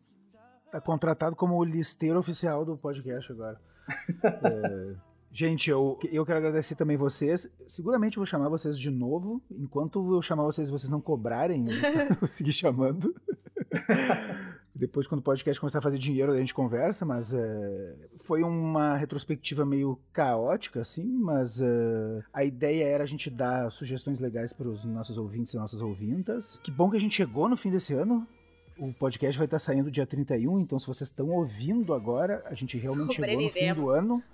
Talvez, se vocês não estiverem ouvindo, talvez a gente tenha perecido no caminho, mas. Ou eles podem estar ouvindo e a gente ter perecido no caminho, porque o áudio agora tá sempre.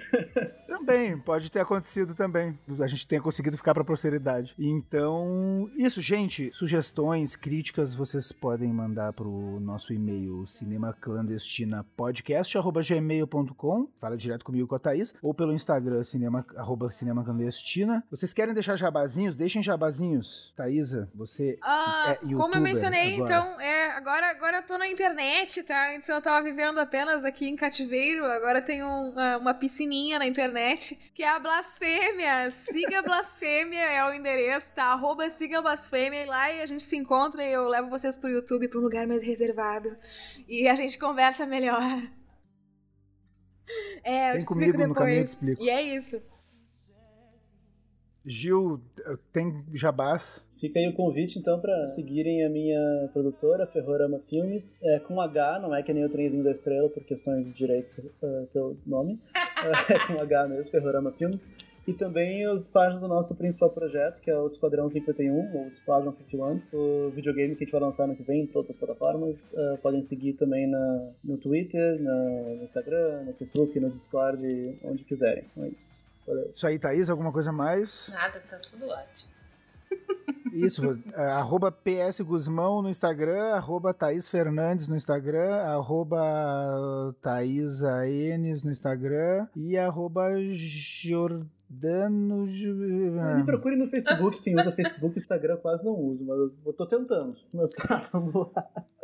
Muito obrigado, gente. Até a semana que vem, que a gente vai falar sobre música no cinema. Semana que vem, não, desculpa. Muito obrigado. Até daqui a 15 dias, onde a gente vai falar sobre música no cinema. Gente, muito obrigado. Falou, gente. Tchau, tchau. tchau. Um abraço.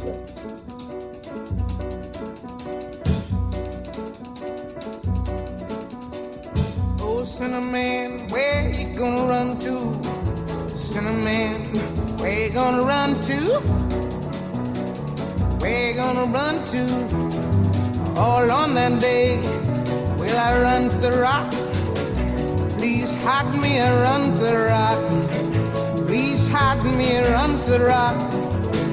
Please hide me, Lord, all on the day. But the rock cried out, I can't hide you, the rock cried out. I can't hide you, the rock cried out all on that day. I said, Rob.